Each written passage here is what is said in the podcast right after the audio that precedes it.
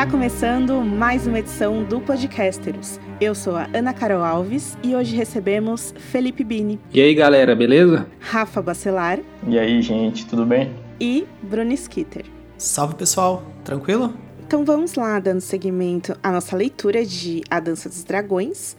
Hoje a gente vai discutir mais alguns capítulos do finzinho do livro junto com vocês. Subam em Acho que eu esqueci como faz isso.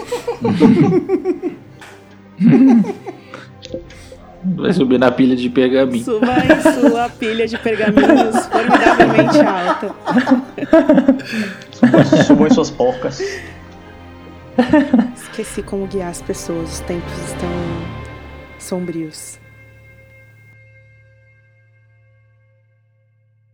Antes de vocês, ouvintes, começarem a acompanhar nossa discussão sobre este capítulo do Tyrion, que ele é um capítulo assim, que ele é um capítulo difícil por várias questões que a gente vai abordar todas elas aqui, mas também difícil por isso aqui que a gente estava discutindo muito e muito antes de começar a gravar. Tem, tem esse personagem, né? Que a gente já conhece bem, que é o Ben Plum. e tem uma bem, questão bem. do apelido dele nos livros. Né? E a edição que eu tenho aqui, né, que é a edição da Leia, o, o, o nome aqui dele é bem Mulato Plum, né? Mas parece que a versão de vocês é um pouco diferente, né? Como que tá na sua edição aí, Rafa? Mas espera, a Rafa é Brasil, Portugal? Portugal? O apelido dele é bem Castanho Plum. Lembrando que em inglês ele é o Ben Brown Plum. E o apelido Brown, Martin dá para alguns diversos personagens, que às vezes na tradução fica como marrom e às vezes como castanho. É, mas tanto na Tormenta de Espadas com o Jorge Candeias para a edição brasileira, quanto com a Márcia Blasques na edição brasileira, ele estava até então como bem mulato uhum. plum. Algo que a gente, inclusive, nas primeiras edições do podcast, a gente endereçou, né? Esse fato que era um apelido uh, não polêmico, mas. Problemático. Problemático, vamos dizer assim. É, na edição nova da Suma, eles alteraram também para ficar igual essa versão do Candeias aí.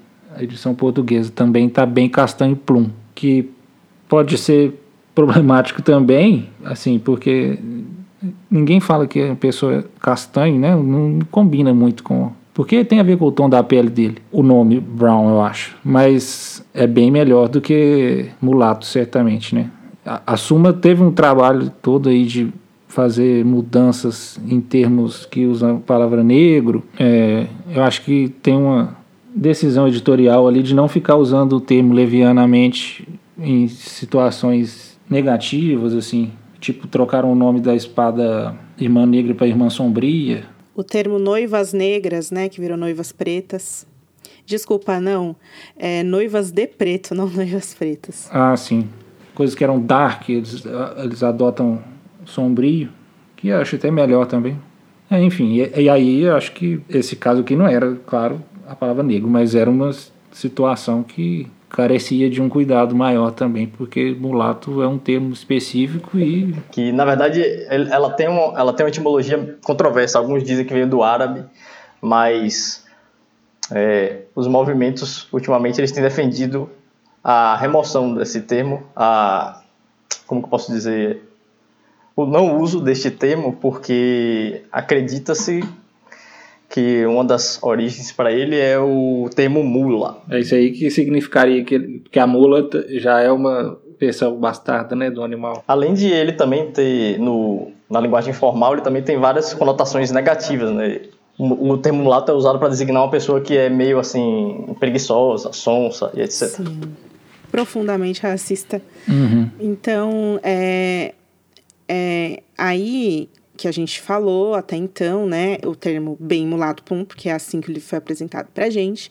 E essa edição da Suma, ela chega em abril de 2020. Sim, já tinha começado a pandemia, já estávamos gravando os, os episódios finais, então haverá esse estranhamento quando a gente se referiu ao personagem anteriormente, mas a tempo do último episódio do podcast, a gente faz aqui essa retificação.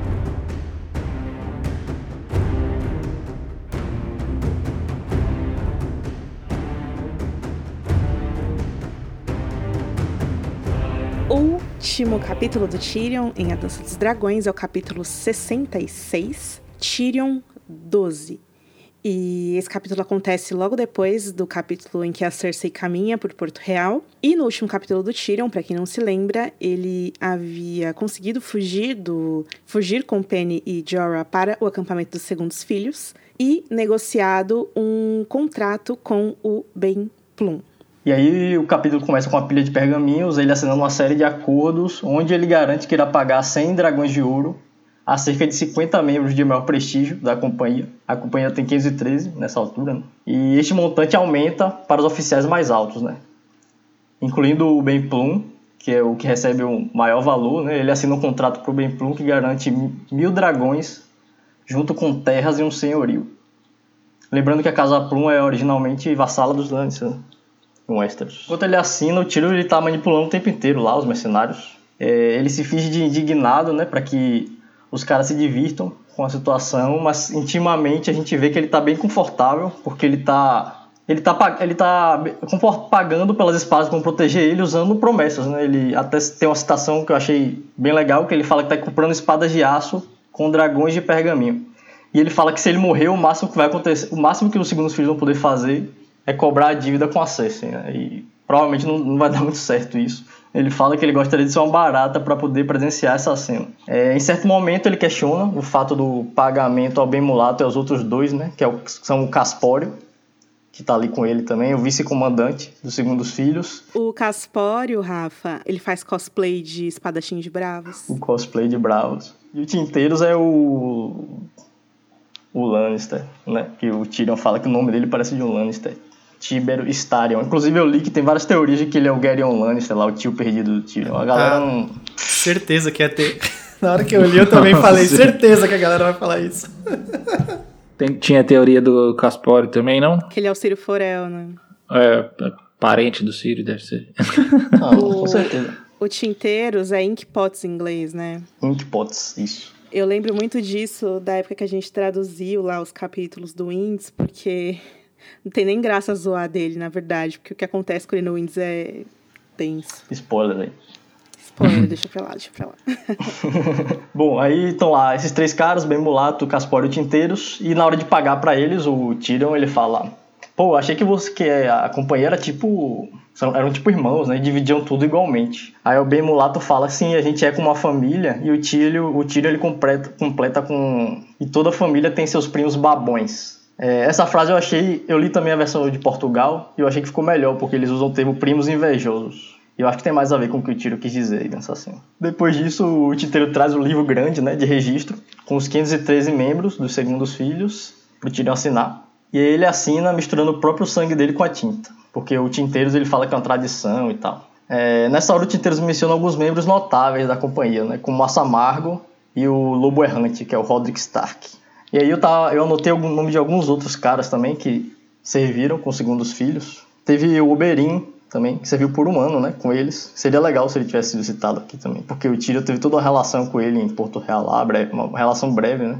E o Príncipe Esfarrapado também, que hoje é o comandante dos Soprados pelo Vento. O Oberyn teria sido relativamente recente, assim, esse pessoal aí talvez tivesse conhecido ele. Isso. Se ele fosse citado aqui, seria legal. Não, o que eu ia falar é que o Tinteiros, ele é Paymaster, que eles falam, né? Que é o tesoureiro da companhia, né? O Tinteiros, ele é o tesoureiro e o Casporo, que a gente chama, é tipo o segundo em comando, né? Abaixo do Bem Mulato. E aí, enfim, depois de assinar o nome dele lá na lista, ele assina logo abaixo do nome do Jorah, que também se juntou à companhia. É, resta saber qual vai ser o papel do Tyrion entre os segundos filhos. Né? O, o Ben Mulato afirma que o anão é muito feio para ser o namorado lá do Bococo e muito pequeno para servir de alvo lá para os arqueiros. Né? E nessa hora o Tyrion lembra da fala do Bron lá no primeiro livro, que um homem pequeno com um grande escudo vai causar um ataque de fúria nos arqueiros. E aí o Tyrion conta mais uma vez aquela famosa história dele do quando ele ficou responsável pelos esgotos de Oshido Castle. E por fim fica definido que ele vai ajudar o Tinteiros a cuidar das finanças dos segundos filhos. Em seguida, ele é aconselhado a encontrar armadura para ele e para Penny e retorna para onde a garota está dormindo. Chegando lá, ele nota que ela está meio triste e que possivelmente está com febre, né? E ele se preocupa que ela possa ter o fluxo sangrento, que é a doença que está ali acometendo o, acampamento. Mesmo doente, a merreca ela se mostra inconformada com o abandono do porco e do cachorro, né? O, a porca bonita e o triturador. Esse nome é muito bom. É muito bem. Né? Em inglês é crunch, eu não sei o que é pior. Crunch é tipo cereal americano. É mesmo. E aí o Tyrion ele tá escondendo dela que os dois animais foram, na verdade, abatidos pelos homens de Ezan, né? Ele ouviu uns boatos de que os homens de Ezan estavam procurando por dois anões fugidos e que um desses homens estava carregando a cabeça do cachorro numa lança, né? Empalada numa lança. Mas ele não conta para ela nesse momento. Quando ele comenta que assinou o livro dos segundos filhos, a Merreca ela pergunta se ela também não deveria assinar, já que ela agora tá com eles. Aí o Tyrion responde que os segundos filhos não aceitam mulheres. Né? Embora outras companhias, como a gente viu, aceitem mulheres, os segundos filhos não aceitam. E o Tyrion fala que é por isso que não são chamados as segundas filhas, afinal. então eles são levados a um outro membro da companhia chamado Bocados. Nesse, nesse, nesse pequeno, nesse capítulo que é tipo é meio curto, o, o Martin só nesse trecho do capítulo, o Martin ele vai introduzindo um monte de personagens assim. Tipo, tem o Bocados, que é esse cara que eles são levados até o Bocados e aí pergunta se algum o Bocados pergunta se algum dos dois anões já matou um homem. O Tiro responde que sim, que já usou várias armas, mas que é mais mortal com a sua besta. E aí o Bocados, meio descrente, pergunta quantos homens ele já matou com a besta, e ele responde nove. Quando na verdade ele está se referindo apenas ao pai, né? Que é Senhor de Rochedo Castelli, Protetor do Oeste, Escudo de Lanispurto, Mão do Rei, Marido, Irmão, Pai, Pai, Pai. Ator premiado, né? ele diz que o pai dele vale pelo menos por nove. Quer dizer, ele diz não, ele pensa isso. E aí depois o Bocado pede ao famoso Ken. Vamos falar sobre Ken, galera. Vamos falar famoso Ken. Quem? que leve o Tyrion e a merreca até o ferreiro martelo. Ou seja, é tipo eles ficam jogando, né? Um, o tiro e a merreca ficam indo de mão em mão. Sim, aí a missão do Ken é levar o tiro até o martelo, que é o responsável lá pela carroça das armaduras. Enquanto eles estão a caminho da, da, do lugar onde ficam as armaduras, o Tyrion meio conversa com Ken brevemente. E ele percebe que o garoto veio de Porto Real, né? Por causa do. O Tyrion diz que tudo que ele fala fede a Baixada das Pulgas. Provavelmente por causa do sotaque, não sei. E aí o garoto fala que realmente ele era de Porto Real, e que lutou junto com o Tyrion, né? Ele lutou na Batalha da Água Negra, só que ele lutou no lado oposto, ele lutou pelo Stannis. Aqui tem um problema de tradução de quem ele afirma que ele fugiu quando Tywin decidiu enviar os homens para lutarem contra Stannis na muralha, né? Quando na verdade o que ele deveria ter dito, o que ele diz na versão original, é que o Tywin, como forma de punição, enviou para a muralha todo mundo que lutou ao lado do Stannis na Água Negra, né? Que é o caso do Ken. E aí por isso ele fugiu e decidiu se juntar a uma companhia livre. E aí o Tyrion pergunta o que é que o Ken sente mais falta em Porto Real. E ele diz que sente falta de um amigo e da tigela de marrom de um certo estabelecimento. Nessa hora o Tyrion ele faz uma referência ao cantor que ele mandou o Bron matar. Né? Na ocasião ficou sugerido que o Bron venderia a carne do cantor para um desses estabelecimentos que fazem sopados, mas isso nunca chegou a ser confirmado. É o Simeon. Simeon, né? O nome do cantor é Simon. A Rafa falou Simon, não foi? Simeon, eu falei. Mas, é, é... Simeão, Simeão é outro. É outro? Simeão é, o, Simeão é, o, é um herói lendário que tinha, da Era dos Heróis. Estou corrigido, Simon. Simon Silvertongue. É, o outro é o Simeão Star Eyes, Olhos de Estrela. E aí o Tiro diz que sente falta do dinheiro, que ele mais sente falta, um pouco. Lá em Westeros é o dinheiro, as bebidas e as prostitutas, né? Mas na verdade a gente sabe que o que ele mais sente falta é o Jamie, a Shea e a Tasha. O Bini até falou que no mesmo capítulo, né, na cena anterior, depois que ele termina de assinar o livro lá, ele fala que os segundos filhos são os novos irmãos dele e espera que eles não sejam tão decepcionantes quanto o irmão anterior. Teve problema na tradução aí também, que na versão brasileira ficou com os meus irmãos anteriores eram totalmente insatisfatórios, mas no original ele fala, o meu só de um irmão, né? Ele estava se referindo ao Jamie. Isso, ele estava se desfazendo do Jamie, né? E agora aí nessa parte a gente vê que é o que ele mais sentia falta em Porto Real. A primeira coisa que vem na cabeça dele. Né? É, inclusive, é, pensa primeiro no Jamie e depois na... Nas mulheres, né? Na, nas mulheres. Não, e assim, toda hora, todas as respostas que o Tyrion dá nessa conversa aí, e nas outras também, praticamente todos ele tem um pensamento que não é o que ele está falando ou que tem um duplo sentido, né? É. Sim, sim, sim. O cara mente o tempo todo. Ele está manipulando todo mundo. Né? Às vezes até ele mesmo, tentando, mas não consegue também. É, ele está tentando se enganar também. É. Depois disso, eles chegam lá na carroça das armaduras e descobrem que o martelo, que é o ferreiro, tá caído de bêbado. E aí o aprendiz dele, o aprendiz do martelo, que se chama Prego,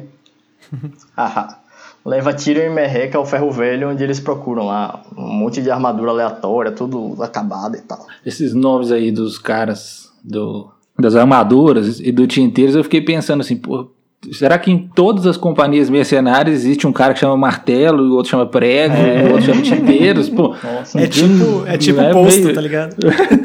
É, o cara chama o, o mercenário então chama espada, o outro chama machado. É assim, né? Sim, aí quando eles estão lá no ferro velho procurando armaduras, o Jorah chega, vestindo peças aleatórias, né, de várias armaduras. Mas mesmo assim, o Tyrion ele fica meio impressionado com a aparência do Jorah, né, que tá totalmente diferente do que ele era há alguns dias, né? quando ele estava escravizado e tal, quebrado. E aí ele tá lá procurando armadura para ele ir pra Merreca, e tem até um momento meio fofinho assim, que ele diz que gosta do nariz da Merreca e que não quer que ela que o nariz dela seja arrancado e não sei o que. Ela, ah, você gosta do meu nariz? E aí ele, ah, eu gosto de todas as suas partes, gosto das minhas também. E aí depois disso, a Merreca ela fica se lamentando, né? Diz que sonhou que estava ajustando com o irmão novamente e sugere que a vida deles a vida dela e do Tiro não era tão ruim quanto eles estavam lá no pavilhão do Ezan. O Tiro ele estapeia ela, tentando forçar ela, né, enxergar a realidade, parar de chorar e perceber que, ainda que eles tenham sido bem tratados no pavilhão do Ezan, eles eram escravos. Nessa hora ele tem uma reflexão que eu achei meio polêmica, até comentei com vocês e o Bini comparou com a fala do Kanye West. E ele diz que homens orgulhosos podiam gritar que preferiam morrer do que viver como escravos. Mas orgulho era barato quando o aço soltava faísca, tais homens eram raros como dentes de dragão, e, de outro modo, o mundo não estaria tão cheio de escravos. Nunca houve um escravo que não escolheu ser escravo. Sua escolha pode ser entre a escravidão e a morte, mas a escolha sempre está ali. É importante ressaltar que, embora a afirmação dele, essa afirmação dele não seja muito justa, ele também não se exclui né, desses caras que escolheram ser escravos ao invés de morrer. Escolheram entre várias aspas. Hum, é. Muitas aspas. E aí, por fim, quando o Jorah afirma que nada daquilo importa e que logo todo mundo ali vai estar morto, porque Yunkai jamais vai derrotar o exército de Imaculado, mais dragões. Enfim, e aí o Tyrion diz que concorda que eles estão do lado perdedor da batalha vindoura e que irá tratar para que os segundos filhos virem a casaca novamente. E aí o capítulo termina. Essa parte aí do Jorah, eu não sei se ele falou isso porque ele é torcedor da Daenerys Targaryen, mas... Será? Mas, mas ele tá completamente correto. Assim, eu observei que ele. Porque ele é descrito como um, um guerreiro competente, assim, né? Ele não era um. Sim, e o tiro concordou, burrão o tiro concordou com ele. A gente sabe que o tiro é, é um Martin, né? Então o tiro é um valedor. Pois é, então assim, eu achei relevante que o, o, o Jordan tenha dito isso, que ele já sacou totalmente ali uhum. no que, que eles estão metidos. E outra coisa que me chamou a atenção disso aí do Jorah também é aquela parte que você comentou do da aparência dele, que o Tyrion fica meio chocado, né? Porque tá assim totalmente monstruoso, desfigurado. Foca na tatuagem, né? É. Uhum. Uhum. E aí eu fiquei pensando é, em como é que isso pode ter algum reflexo quando o Jorah e a Daenerys se reencontrarem, porque para mim é meio certo que vai acontecer e assim, embora ela não, nunca tenha achado o Jorah bonito ou atraente, quando, se ela quando ele tava na sua melhor assim, forma, né, um ela choque, já achava. Né? É. Exatamente. Pô, Aí ela vai falar, nossa, até que ele não era tão feio. É, quando, quando o Tyrion entra naquela barraca que tem as, as as armaduras, ele fica toda hora coçando a, a cicatriz do nariz. E aí, desse negócio de aparência, uhum. se a Daenerys fosse ligar, né? Tipo, é. ela careca, toda queimada, o outro sem nariz, o outro com a tatuagem na cara.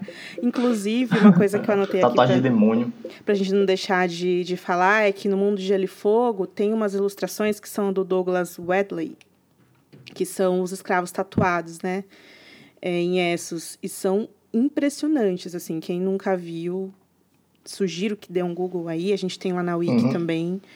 É, é, bem legal. A tatuagem de escravo do Jorah, ela é... Eu esqueci, é um, é um, demônio, né? Emba é, embaixo é. do olho, na bochecha, né?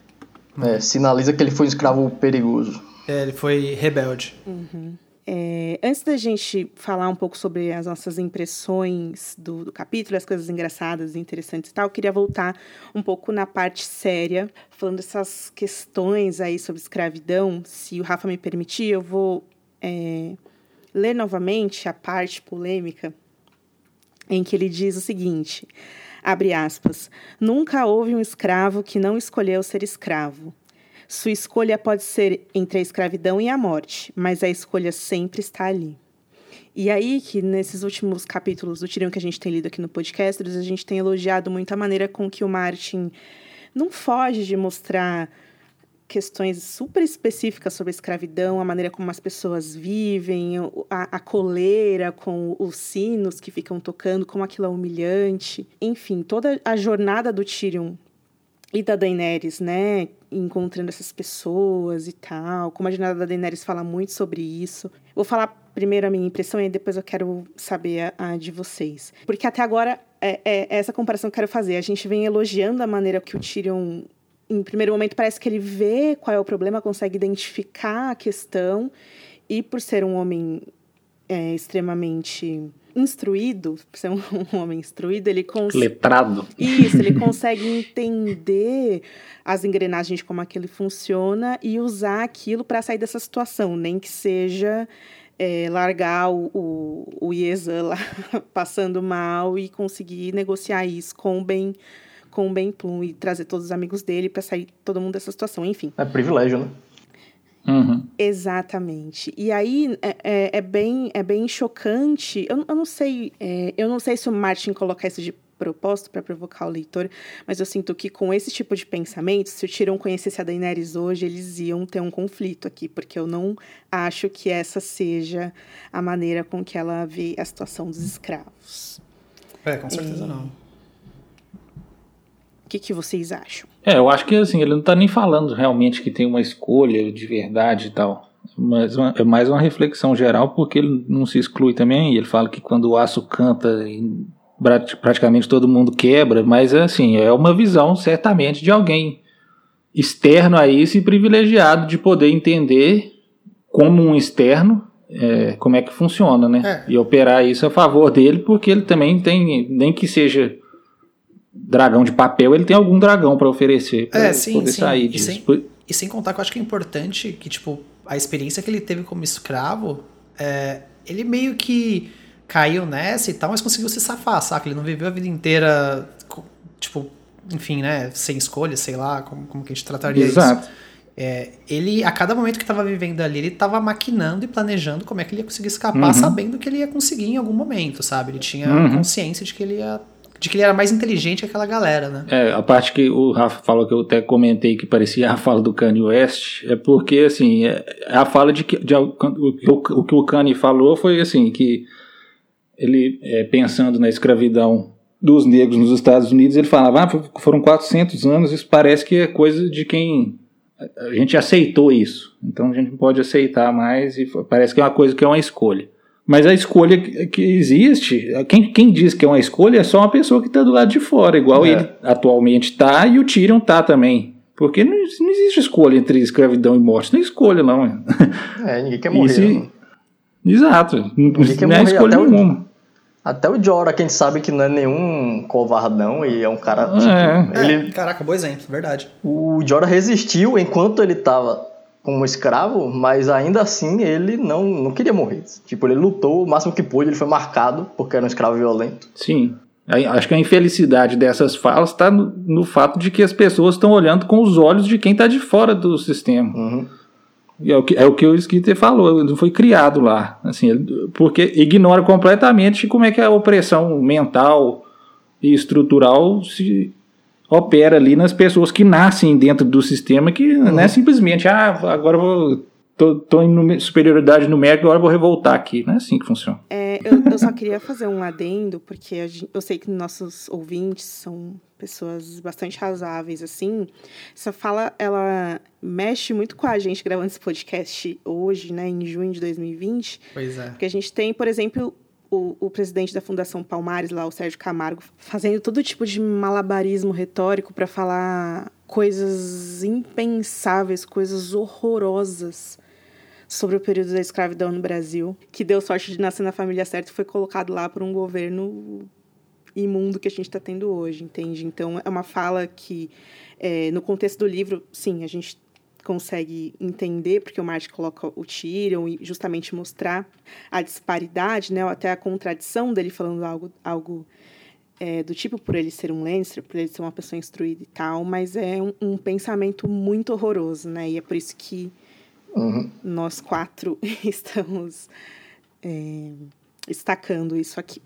Aí vai ter gente que vai estar tá ouvindo isso agora e vai torcer o nariz e falar: ai, Ana, você leva tudo muito a sério, você pesou o clima para variar.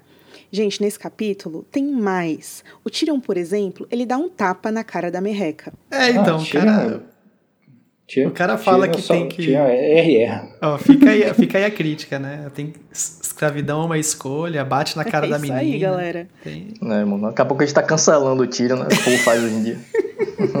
Mataram o seu cachorro sim, Cancelado. cala a boca, né?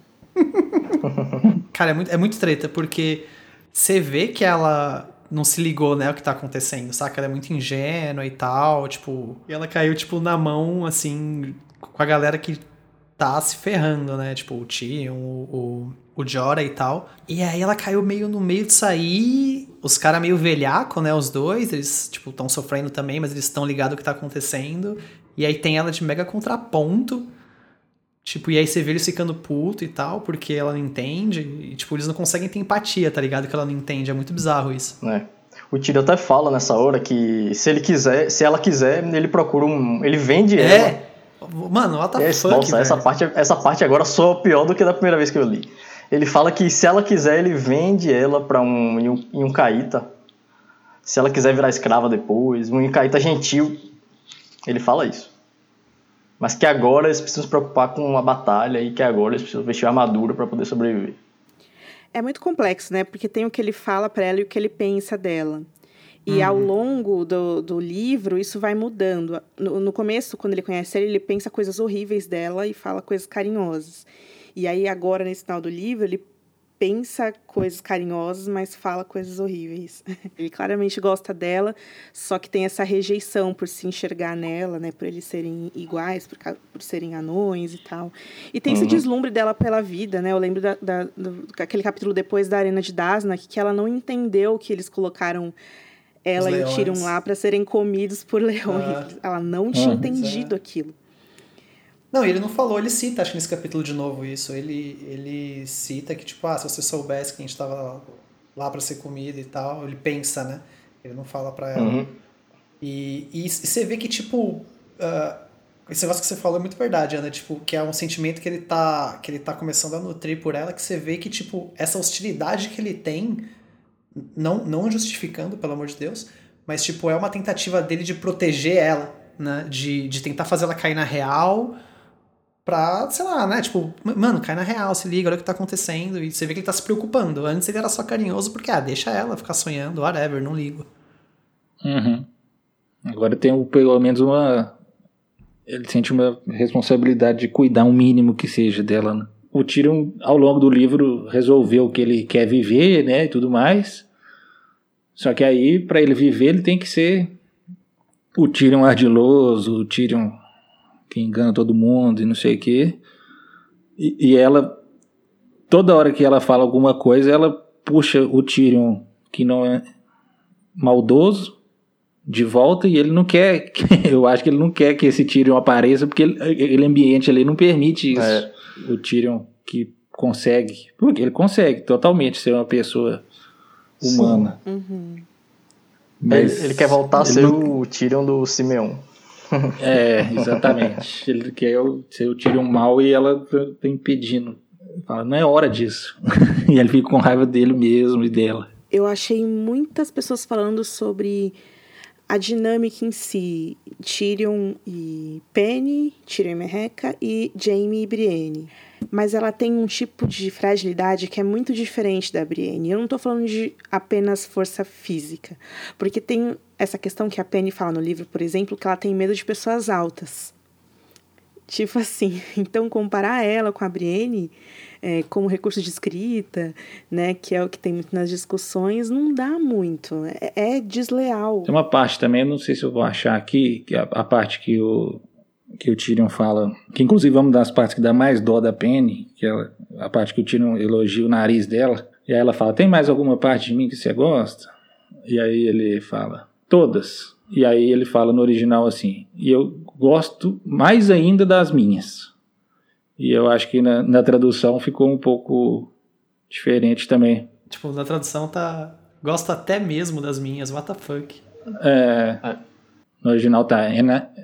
Uh, I'm fond of all your parts and even fonder of mine own. É meio cruel até, Ou né? Seja, Ficou bem mais cruel. Parece que a, a, é, a tradução deu uma suavizada deu, na fala dele. Deu uma suavizada. Ele tá falando assim: eu tô cuidando de você, mas eu vou cuidar de mim primeiro. É tipo isso. É, tipo isso.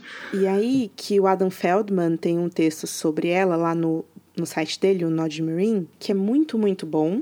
E ele fala nesse texto que o ponto da personagem, talvez até agora, é que essa é uma personagem muito inadequada para estar dentro do Jogo dos Tronos.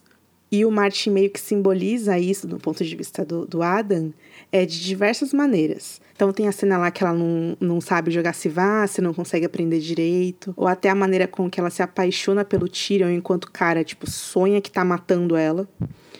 Bate na cara dela.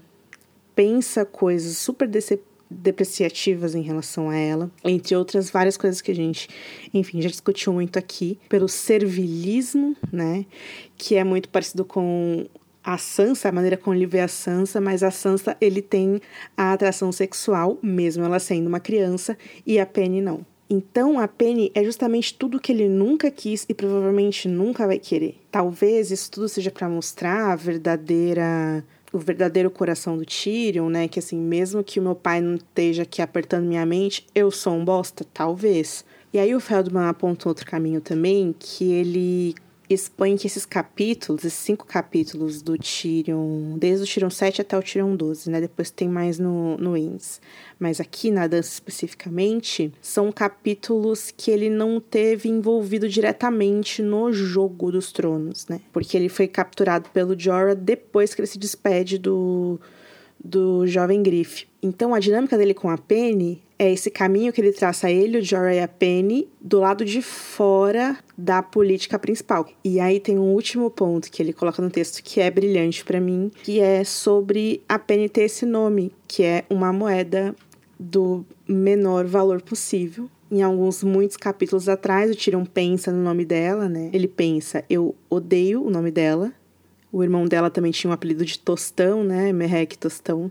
E aí ele pensa palavras que transmitem a ideia de valores ínfimos e o que é pior, eles mesmos escolheram esses nomes. E isso deixou um gosto ruim na boca do Tírio. E o que seria esse gosto ruim, né? O de uma família tão rica quanto é possível, um Lannister, de Rochedo Casterly, ou a lembrança da maneira como Tywin puniu a esposa que o Tyrion tinha, que é a Taisha, né? Fazendo com que os homens jogassem dinheiro nela enquanto eles a feriam e tal. Esse negócio do Tyrion é engraçado, né? Vocês lembram de vocês lendo A Fúria dos Reis? Lá atrás, quase 10 anos atrás. E a gente olhava o personagem e falava: kkkk, ele é genial, ele é inteligentíssimo. É interessante isso de você ler as crônicas, porque a gente cresceu com isso, né? Nossa vida adulta, aí 10 anos lendo isso. E a gente, enfim, sem querer ser muito sentimental, né? Mas a gente também, é, crescendo lendo isso, a gente acaba mudando de ideia e amadurecendo, né, alguns pensamentos que a gente tem, então. Para ser bem honesta com Sem vocês, dúvida. eu tenho até medo da gente, quando a gente for voltar a falar dos livros lá na frente, da gente ver o quanto eles são diferentes, assim. Que é diferente, viu, gente? A gente lê o livro sozinha e a gente lê em quatro pessoas, é outra parada. Por isso que vocês uhum. gostam tanto de, do podcast. Porque não, a leitura, a leitura em é, é. comunidade é. Esses, esses livros são feitos para isso, né? Eu vivo defendendo isso, mas. É duplamente importante que essa coisa de gente tanto reler quanto reler discutindo, porque é difícil demais de absorver tudo sozinho. Suzinho. Eu tava esperando ele falar, galera. Bini, eu não falei Suzinho, eu falei sozinho. Suzinho não existe, Bini. Ai, Minas Mas Gerais. eu não falei sozinho, eu falei sozinho. É um, é um, su- é um, so, um su, sozinho. Eu não falei Suzinho, eu falei Suzinho. Ó, eu vou falar, eu vou falar sozinho, sozinho, ó. Vou falar sozinho. O que eu falei é sozinho. Sozinho. Vini, não É, adianta, Agora não dá, não pra, não dá pra forçar. O Brasil tá te ouvindo. Não, Vini. mas, mas quando eu falo sozinho, é desse jeito. Vou ter, vou ter que voltar lá e comparar. Essa é a nossa Minas Gerais, galera. Porque é, o que você editou do outro dia, é, era isso que eu falava também? Era a Daenerys. Você falava, aí ela tá Suzinha agora. Ah, não, achei que era essa mesma fala que eu falei agora, porque eu tenho tanto tempo que eu não lembro. A coisa que eu tenho mais receio é de ficar repetindo coisa que eu já falei, porque eu, não- eu esqueço tudo. Ixi, eu também, você acha? Todo mundo. Gente, não Ah, sei vocês, mas agora na quarentena eu tô reassistindo várias séries que eu assisti há muito tempo, assim. E eu percebi que eu completamente deletei as séries da minha mente, assim. Eu tô assistindo, assistindo como se fosse a primeira vez, sabe? Tipo The Office, é, Parks and Recreation. Eu nem lembrava mais de muita coisa, assim. É muito estranho. A gente deleta mesmo. Quando você assistiu a primeira vez, você assistiu maratonando? Assistir Eu maratona. acho que isso aí é bem.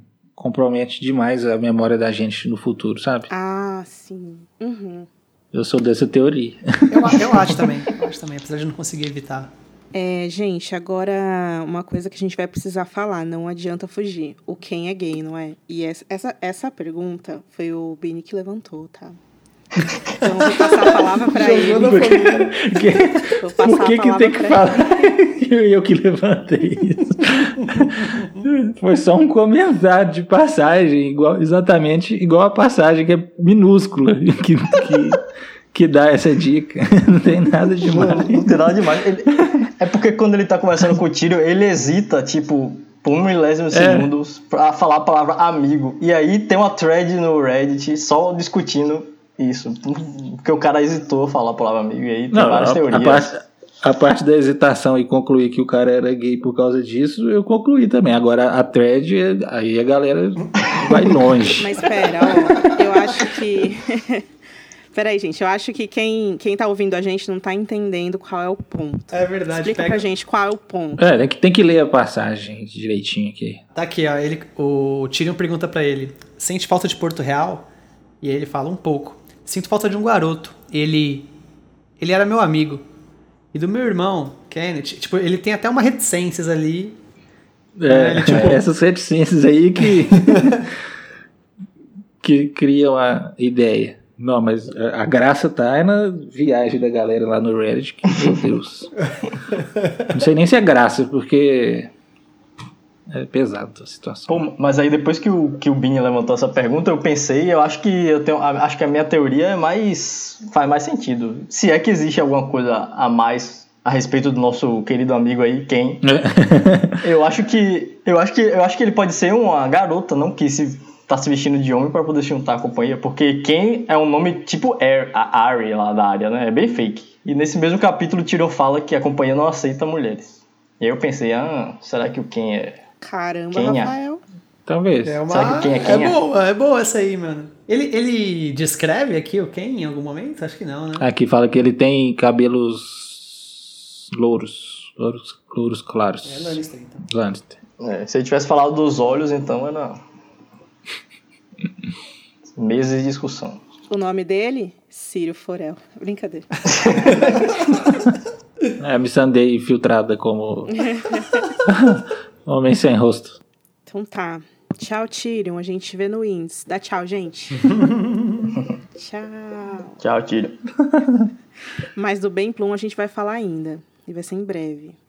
É, agora peguem as suas máscaras de bronze, seu manto branco e vamos andar na pirâmide na madrugada. Mistérios, segredos, traição. no ar. Conversa é no ar. Né?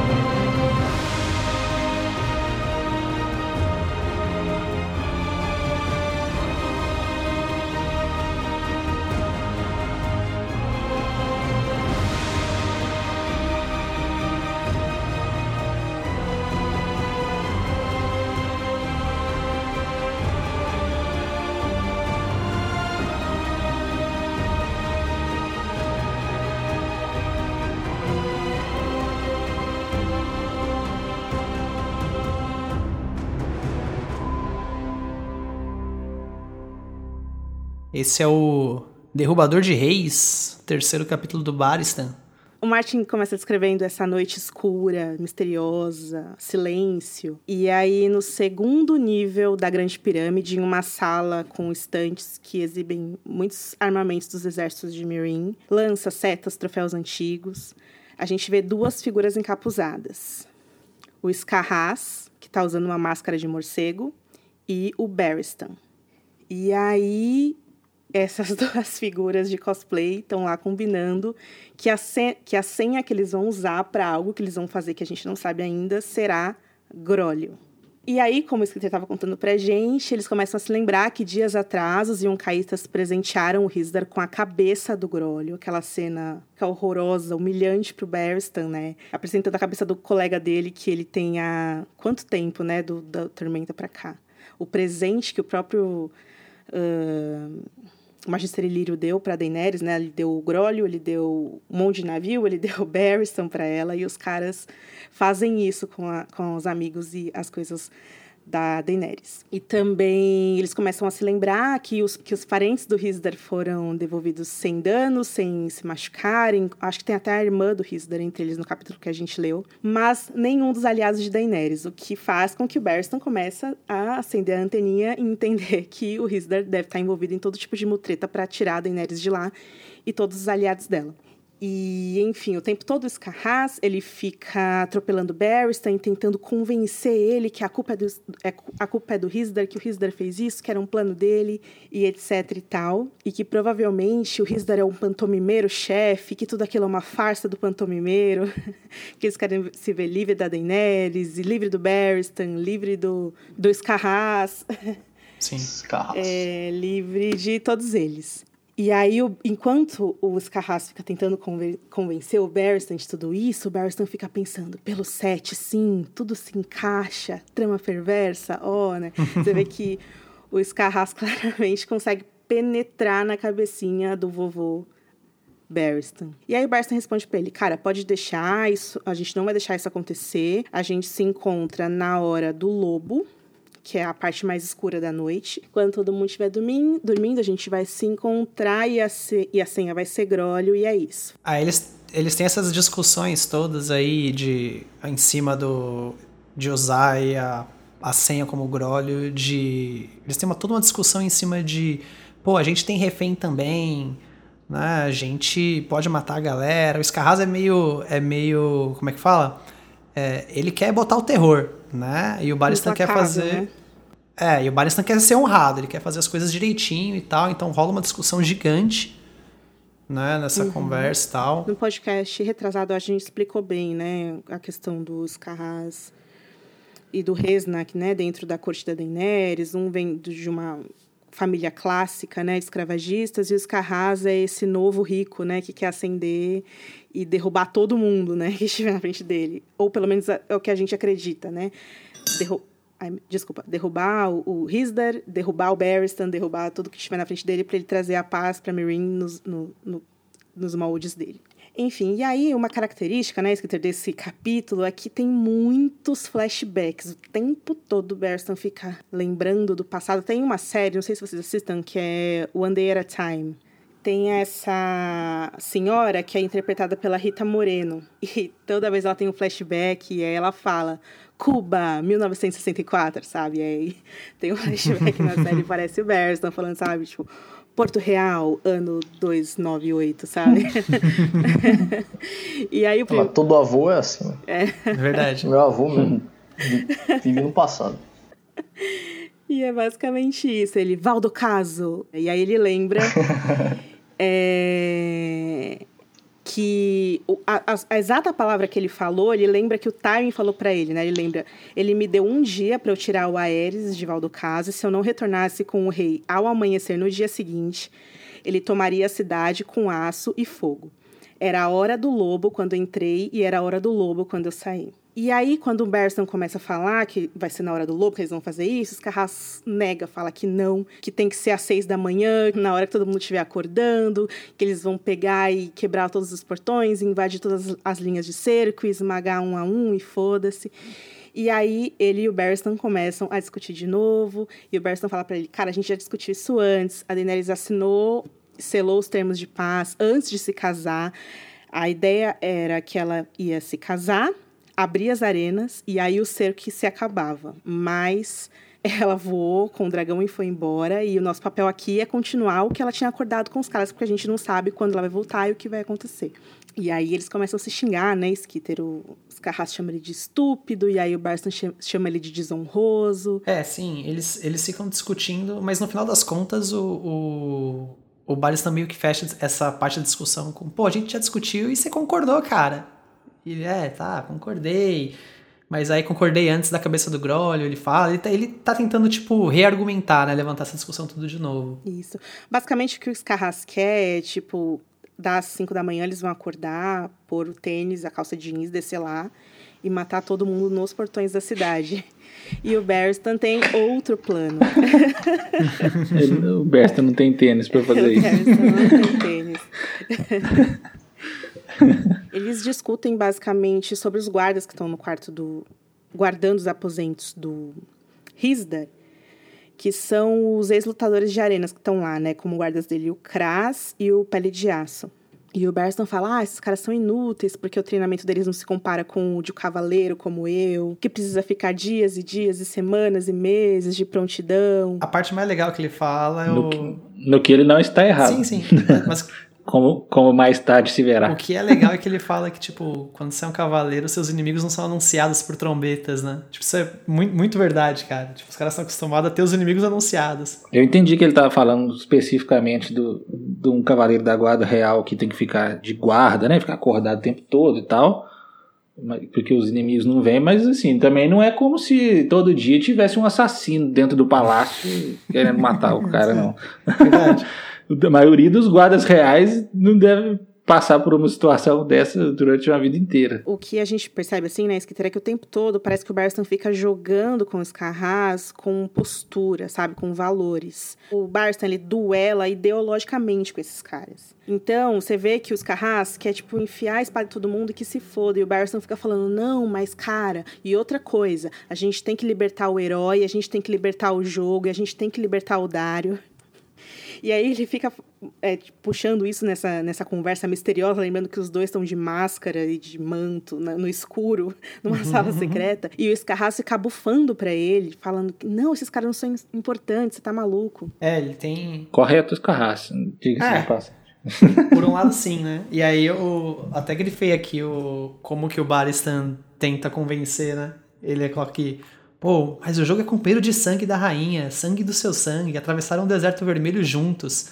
Herói é o segundo em comando de Verme Cinzento. E Dario. Aí para, né? Fica quieto. É. Dario é vaidoso e imprudente. A parte do, do herói do jogo. É, sim, faz, faz muito okay. sentido. Mas assim, pragmaticamente não tem nenhuma razão para ficar protegendo Dario. Dario só cria problema. Dario morto é melhor pra Ele todo é mundo. É caro a sua graça. É, a preocupação. Ah, foda-se, basta. Pelo amor de Deus, cara.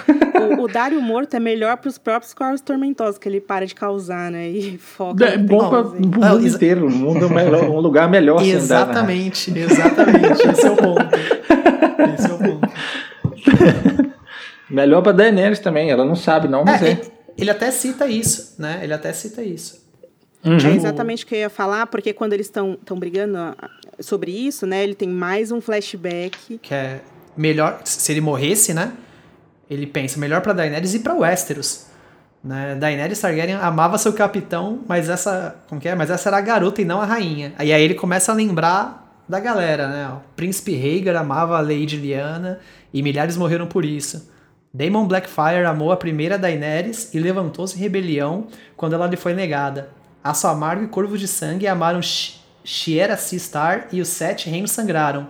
O príncipe das libélulas amou tanto Jenny, de Pedra Velhas, que deixou de lado uma coroa, e o Westeros pagou o dote da noiva em cadáveres. É, apesar dele entender isso, muitas vezes ele pensa, mas ela ama ele, é. eu tenho que dar para ela o que ela quer.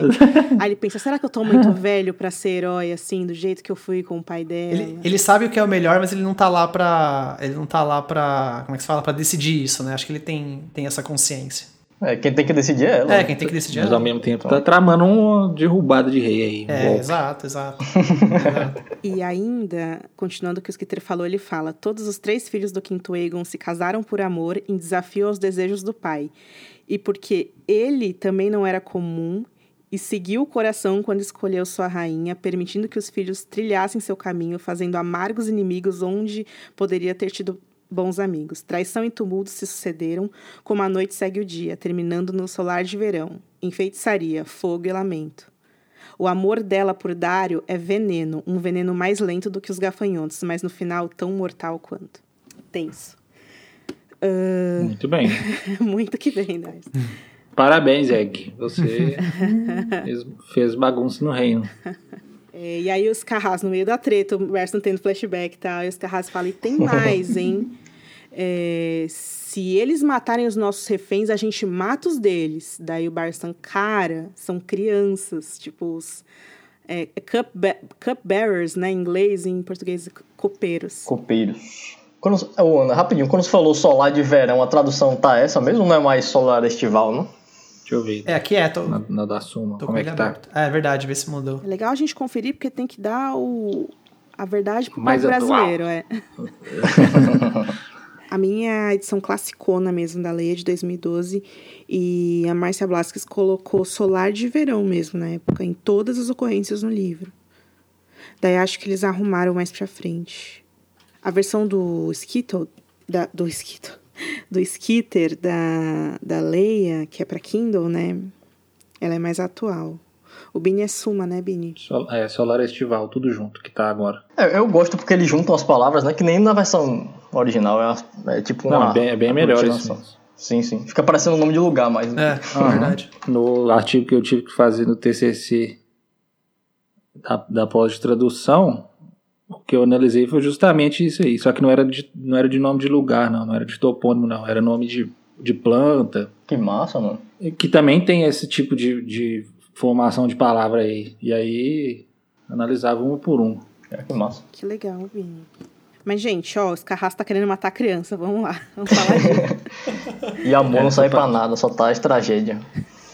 O Berson fica falando, cara, criança não, né? Daí ele fala, a gente tá falando de criança, mas é tudo herdeiro de escravagista. Tem gente da família da Graça Verde, tem gente da família do Risdar. Todos são filhos e filhas das pirâmides, filhos dos grandes mestres. E aí o Berson ele fica muito chateado porque ele não só conhece todas aquelas crianças, meninos e meninas, mas ele meninos e meninas, mas ele conviveu com todas aquelas crianças enquanto eles serviam a Daenerys. Ele tem um. Como é que se fala? Ele tem um sentimento que ele, que ele vem trazendo, né? Desde a, desde a rebelião do Robert. Que é o que eu. Até o que eu grifei aqui. Que ele fala que, tipo, ah, o príncipe Rhaegar tinha dois filhos. Ele, ele usa isso de argumento pro, pro Scarraz, né? E aí, quando ele conta o que aconteceu, que o Montanha foi lá buscar as crianças e tal, ele começa a pensar aqui, né? Ele pensa, e o que o Robert disse quando os viu? Será que ele sorriu? Né? Ele fica pensando, e aí ele comenta em seguida. Se eu tivesse visto sorrir sobre os restos tingidos de vermelho dos filhos de Rhaegar, nenhum exército nessa terra conseguiria me impedir de ter, de ter matá-lo. E isso é um fato, você vê que ele teria mesmo, porque. Ou, enfim, sei lá, né?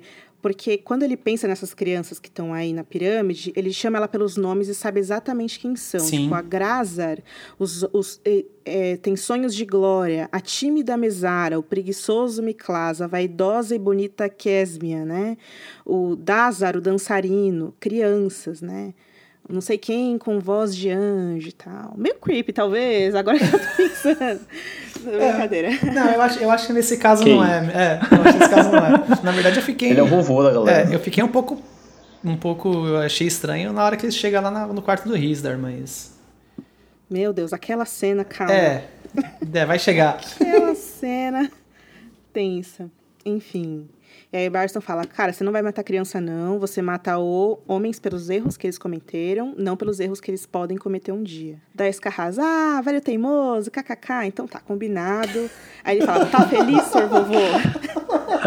ele pergunta, tá feliz, senhor vovô? Daí Barston. é exatamente isso que eu estava Ele já sabia que não ia rolar, mas ah, vou mandar aqui, vai que, vai que pega. Daí Barston, nada disso me faz feliz, mas olha, hora do lobo, lembre-se. E aí o Barristan fica pensando: ai, gente, será que isso é um erro? Se for, será que eu vou estar cometendo traição? Não é possível, né? Eu vi ele insistindo para que ela comesse os gafanhotos. Eu vi ele gritando para que matassem o dragão. Ele só pode ser o vilão dessa história, né? Tem uma hora no começo também que os Carras fala com ele uma coisa, contando, resumindo a história, ele fala, tudo se encaixa. É. E aí. Pô, Sim. tá encaixando bem demais, cara. Não é possível que você não tá vendo tem alguma coisa suspeita aí. É... E aí ele fala: Eu não posso parar agora, porque senão o Risdar vai querer matar os outros dragões, ele vai abrir os portões para os inimigos dela, não posso deixar isso acontecer. E aí ele passa lá o resto do dia vagando pela pirâmide, pensando em quem será que tá na reunião do conselho do Risdar, porque ele foi colocado para fora. Ele sabe quem tá lá, né? Ele sabe que o Resna, que Morresna que tá lá. Ele sabe que o Margas Olora que tá lá. E ele sabe que a Galaza Galari tá lá. E, vez ou outra, ele para um dos órfãos, que a Dani...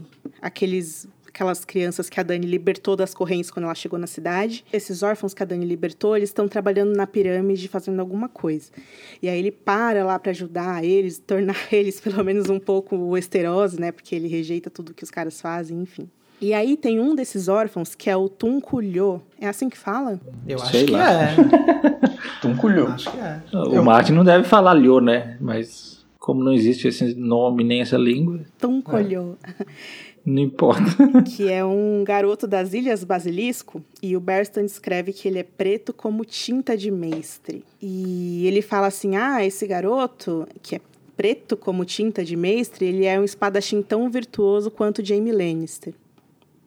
E aí tem um outro menino que se chama Larak, Lahak, que ele usa chicote, tridente, aí o Barston gosta dele também, acha ele bom pra caramba. Ao todo são 20 desses, não, são 27, né, desses meninos que o Barston tá treinando para ser cavaleiro um dia, só que só alguns ele acha bons e tal, ele fica falando, é, só seis vão dar certo, os outros não sei. Vocês acham mesmo que foi o jeito como ele descreve o Túnculho é um pouco esquisito? Na versão em português de Portugal, ele fala: era preto como tinta de mestre, mas era rápido uhum. e forte. Nossa, que fica... tem o Mas aqui é... no, no da Leia. No da Suma também não tem, não. No original tem o Butch hum. também. Tem o Butch? E... É, é o Mas que fica exatamente, racista. Exatamente, É o Mas que fica racista. A Mas fica racistaço. Exatamente. Ponto pro, ponto pro Candeias, não? É. É, que tirou o Mas, né? A Leia tirou e a Suma manteve a mas retirada. Se o, mas se o Baristan tivesse, tivesse sendo racista, acho que tinha que estar tá aí, né? Não, e eu, eu acho que tinha que estar. Tá, eu, eu acho que é de propósito isso. O Martin, assim, é, é um racismo. Velado, né? Assim, Sei lá. Inconsciente, ah. mas é, é, é, Não é ativo, mas exato, é. Exato. Olha, é, é, aí que a gente vê justamente. O, o Martin poderia não ter colocado esse mas e a frase faria pleno sentido, mas ele colocou o mas. Tem muita coisa que incomoda na leitura. Eu nunca esqueço lá da, do capítulo da Cersei, das que tem as septas que estão cuidando dela, e tem uma delas não sei se é a escolera, é que ela tem a pele oliva, né? Que é a pele mais escura e é a Cersei detesta mais ela e fica falando que ela cheira azedo. Eu não acho isso normal, uhum. me incomoda ler é a escolera isso. mesmo. É escolera, né? É, uhum. Mas aí a gente vê que, tipo, no contexto da Cersei, é claro que a Cersei é racista, né? É, exato. Esse é o ponto. Exato. E também o, o Basta também. É, Mesma coisa. É esperado que seja. Uhum. Em, em, em pelo menos uma certa ah, medida. Sim. Nesse mesmo capítulo, ele tem uma, tem uma passagem que ele compara a Chara com a Elia, né? Uhum. Que eu acho que o termo que ele usou meio que me incomodou também, que ele falou que, tipo, perto da a Chara, a Elia era uma desleixada, sei lá, uma coisa assim, bem. Eu achei, pô, que zoado. Eu achei, me incomodou, não sei. Não sei, acho que talvez não tenha tido nenhuma contação racista, me incomodou. Nessa hora aí eu acho que era mais porque ele era apaixonado, totalmente é. apaixonado com a Chara. Mas eles vivem fazendo isso, né? Desfazendo, fazendo pouco da Elia. O, o John Connington, é. no Ó, capítulo passado, faz a mesma coisa. Ó, aqui. É, mas o John é outra razão. Então, mas ninguém gosta dela, porra. O jeito que eles falam da, da, da Elia, às vezes parece que é tipo como se ela não fosse digna de casar com Targaryen, sei lá. Foda. Ah, que é certeza que é isso, né? É isso que eles querem passar mesmo. Isso é muito suave. E aí o único que defende ela, que nem um maluco, vai lá e morre com a cabeça esmagada. Hum.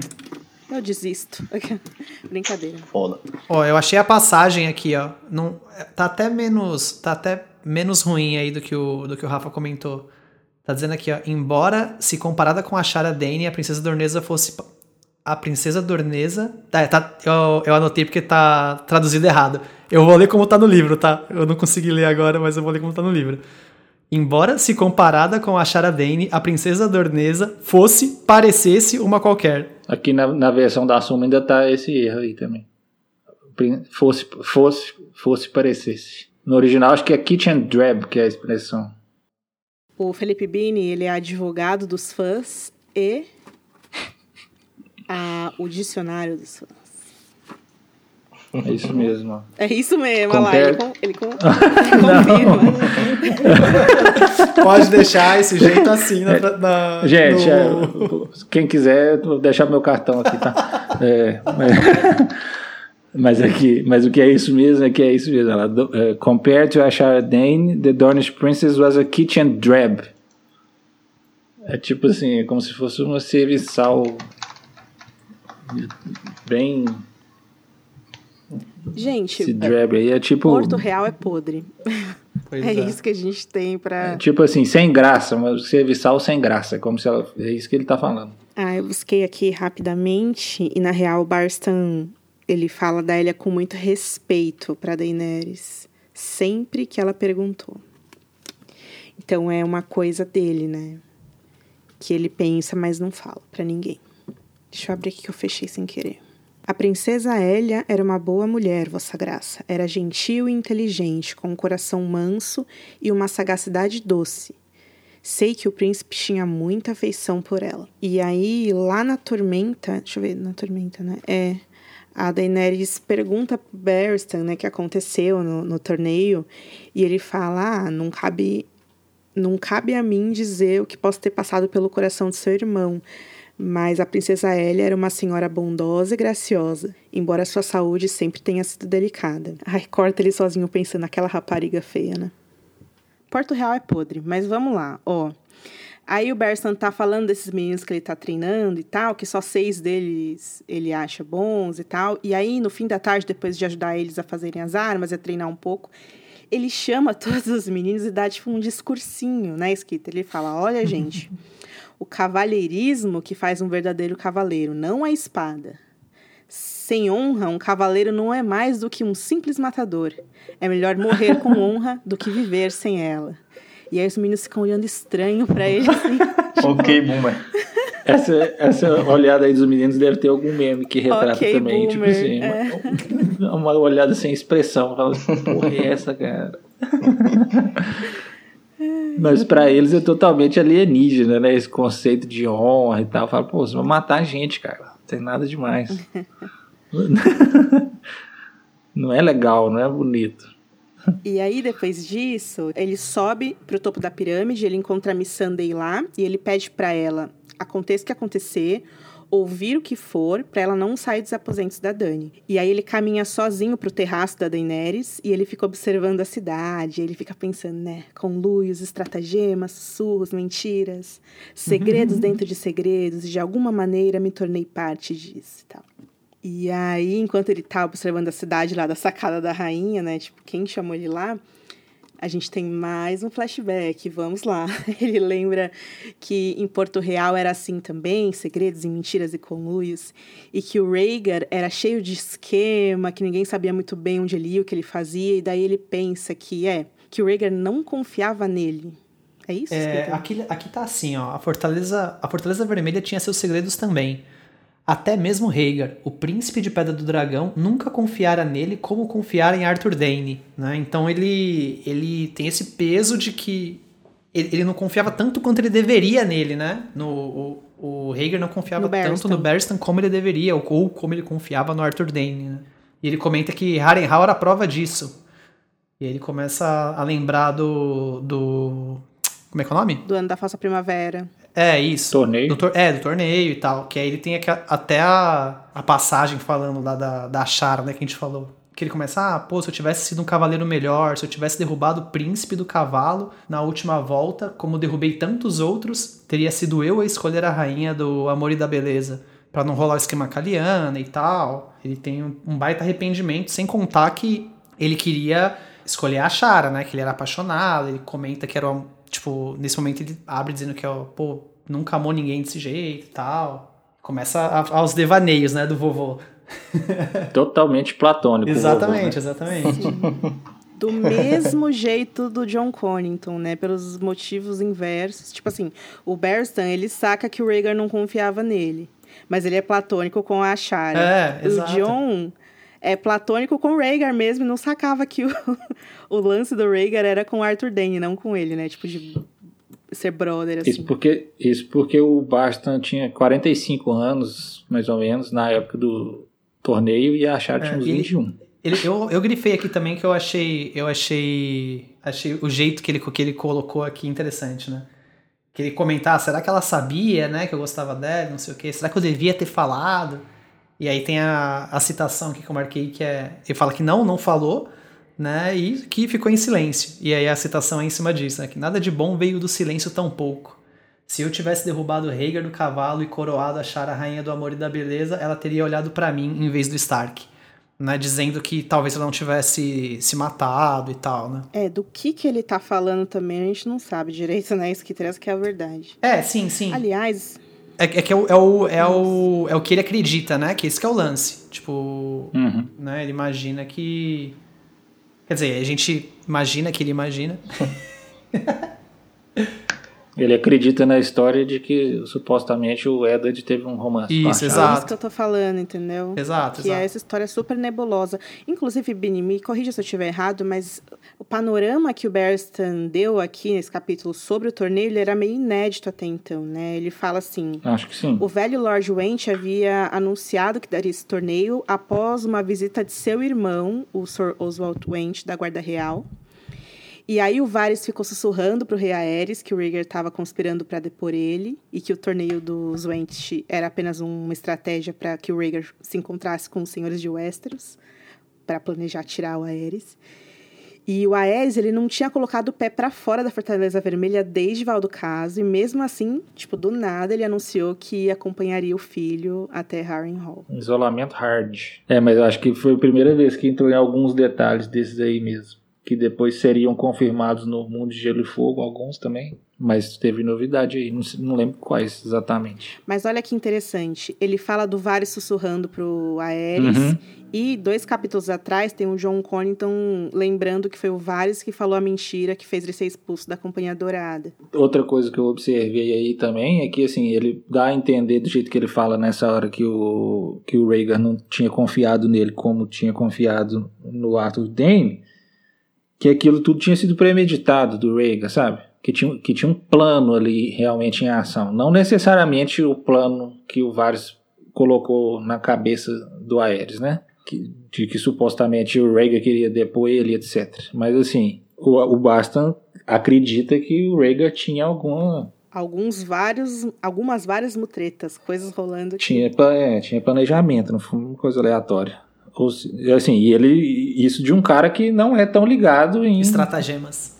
sussurros, é, estratagemas, conluios e afins. Ou seja, ele não viu aquilo como uma coisa aleatória. Mas assim, esse amor do Basta também pela Chara, eu acho que é mais também é, é platônico, claro. Minha interpretação do que, que o Martin está fazendo é para valorizar ela como tipo a, a beldade da época, sabe? Mesmo depois de todos esses anos, Sir Barstan ainda se lembrava do sorriso de Ashara, do som de sua risada.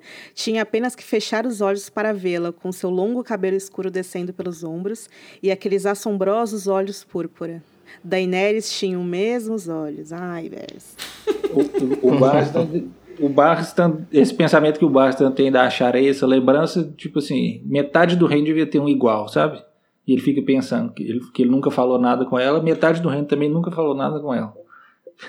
ela era tipo um pedestal um monte de gente. Agora, uma coisa que rola é que quando ele compara a Daenerys com a Shara, ele fala que às vezes quando ele olhava para Daenerys, por elas terem os olhos da mesma cor, ele sentia como se a Daenerys fosse filha da Shara. Aí começa, né?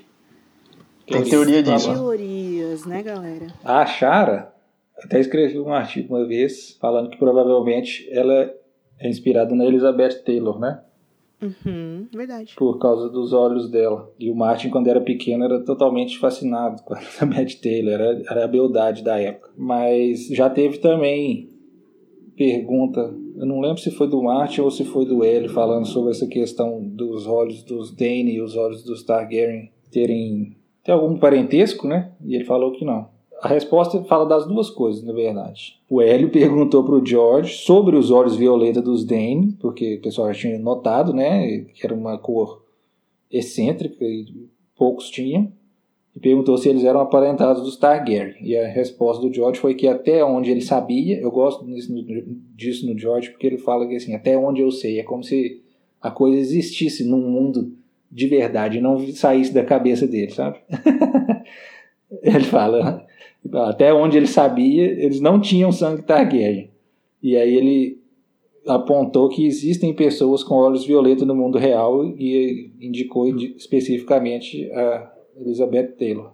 Apesar de que também essa questão de que Elizabeth Taylor de verdade tinha olho violeta é questionável. É, aí depois que ele compara a Daenerys e a, a Shara, ele fala assim, é, mas a filha da Shara nasceu morta e sua bela mãe se jogou de uma torre pouco tempo depois, louca de dor pela criança que perdera e, talvez, pelo homem que a desonrou em Harrenhal também. Morreu sem saber que Sir Bersta a amava.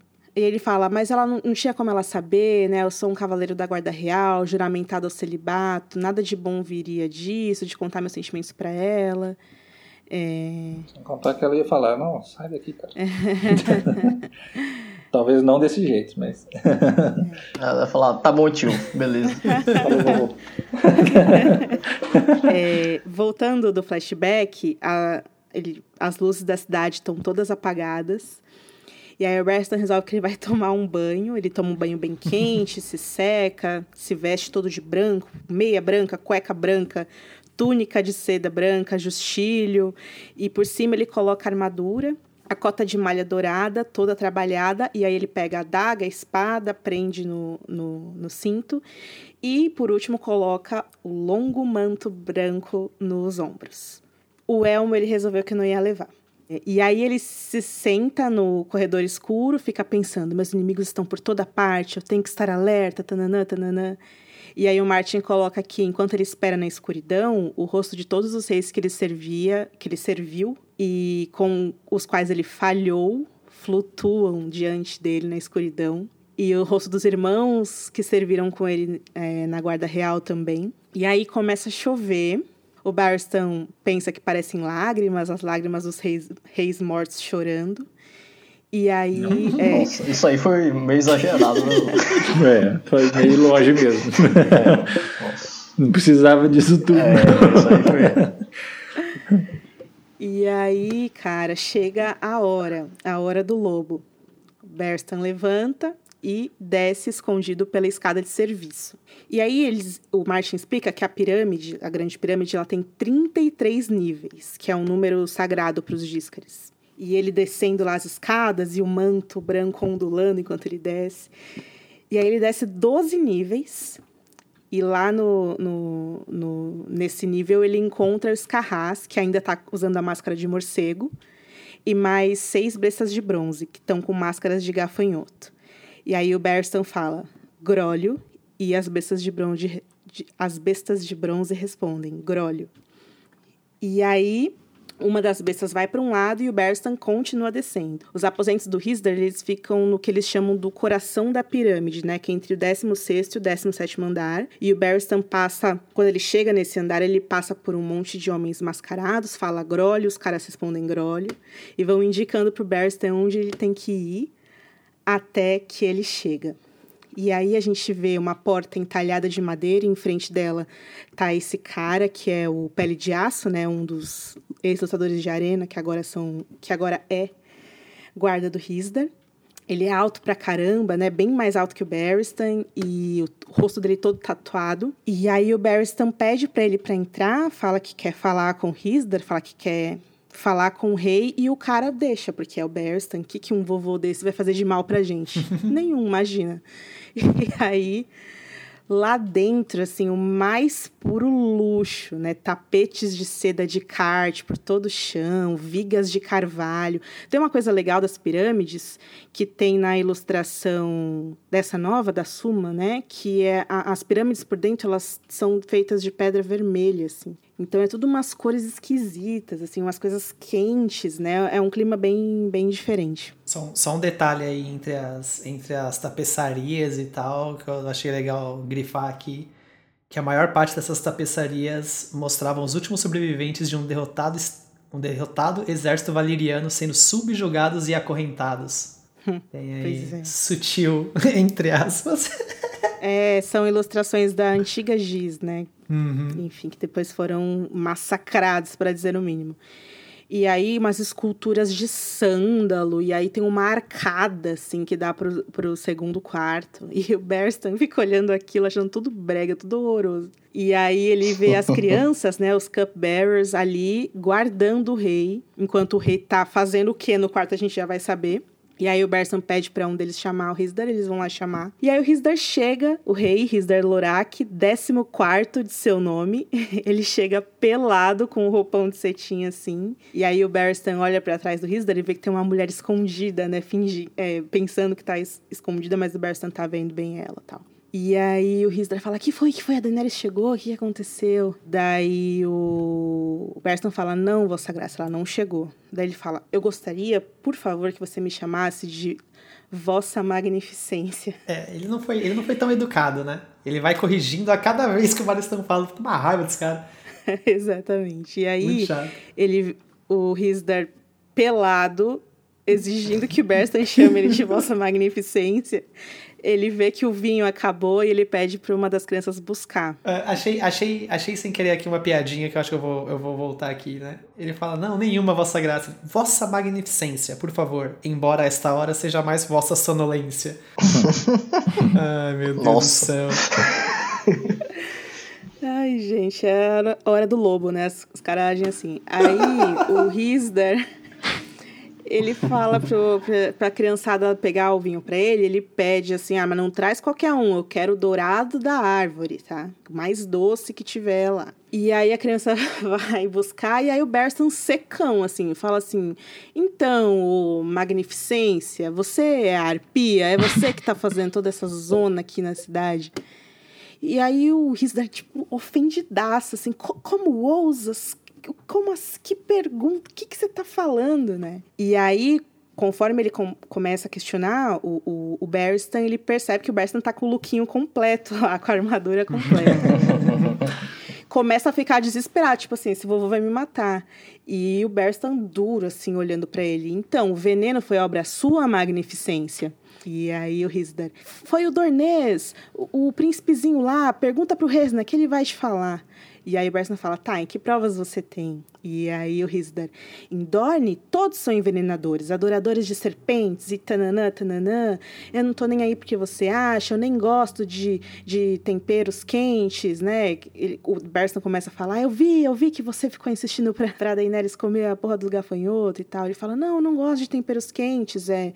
Ela era minha esposa, ela era minha rainha, eu, eu jamais ia, enfim, machucá-la e tal. É, o, o Baristan, ele, ele tá indeciso se, se é verdade, né? Se, se essa trama toda é verdadeira. Ele, ele não tá 100% confiante e qualquer coisa ele vai se agarrar, né? Pra tentar, é, pra tentar se, se convencer também, sabe? De que, de que o que ele tá fazendo é certo.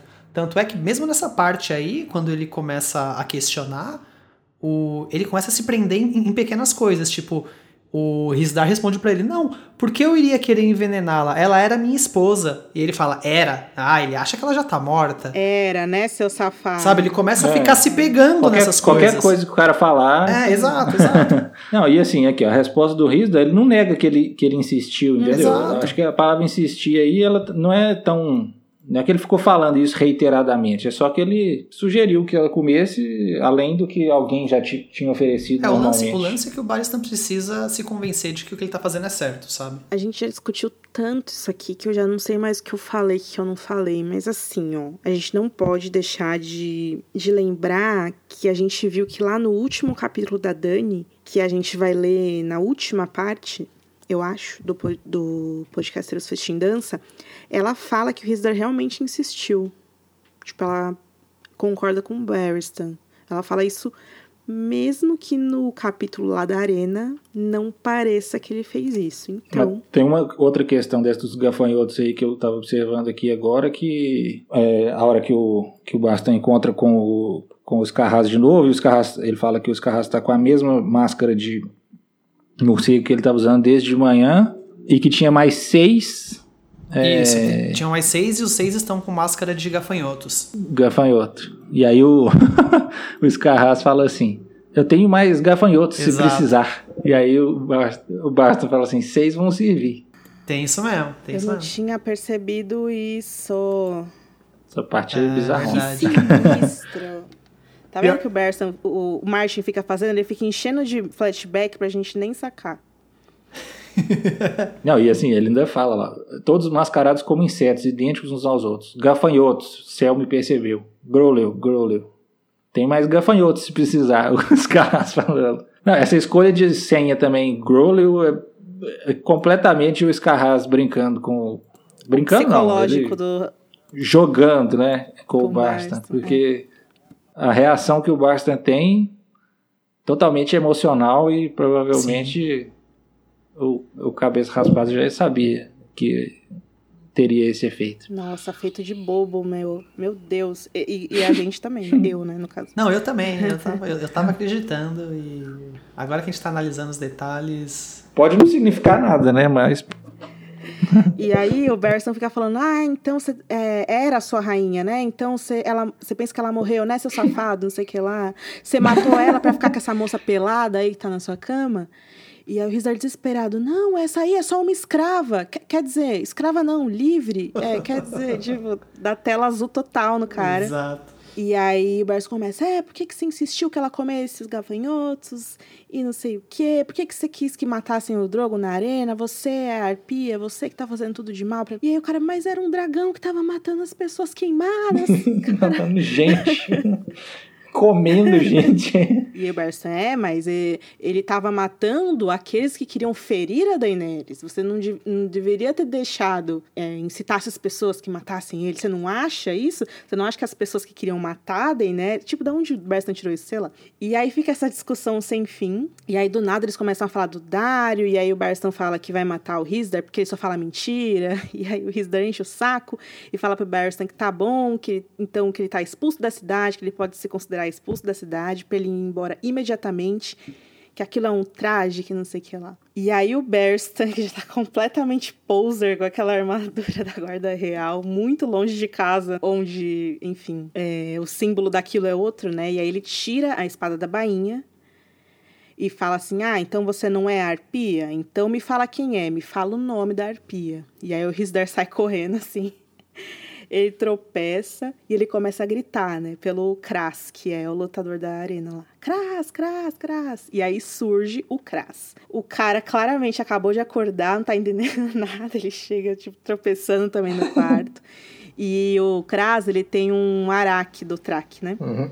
Uhum. E aí o Berston fala: Sor Kras, baixe sua arma, fique de boa aí que nada vai te acontecer. E aí o Kras, seu velho, comerei seu coração. O Kras tem isso, né? Que ele mata a pessoa e depois ele come o coração dela. Ele fez isso. Ele é o, o primeiro que luta na arena, né? Totalmente performático, né? Tem, Totalmente. Tem um show.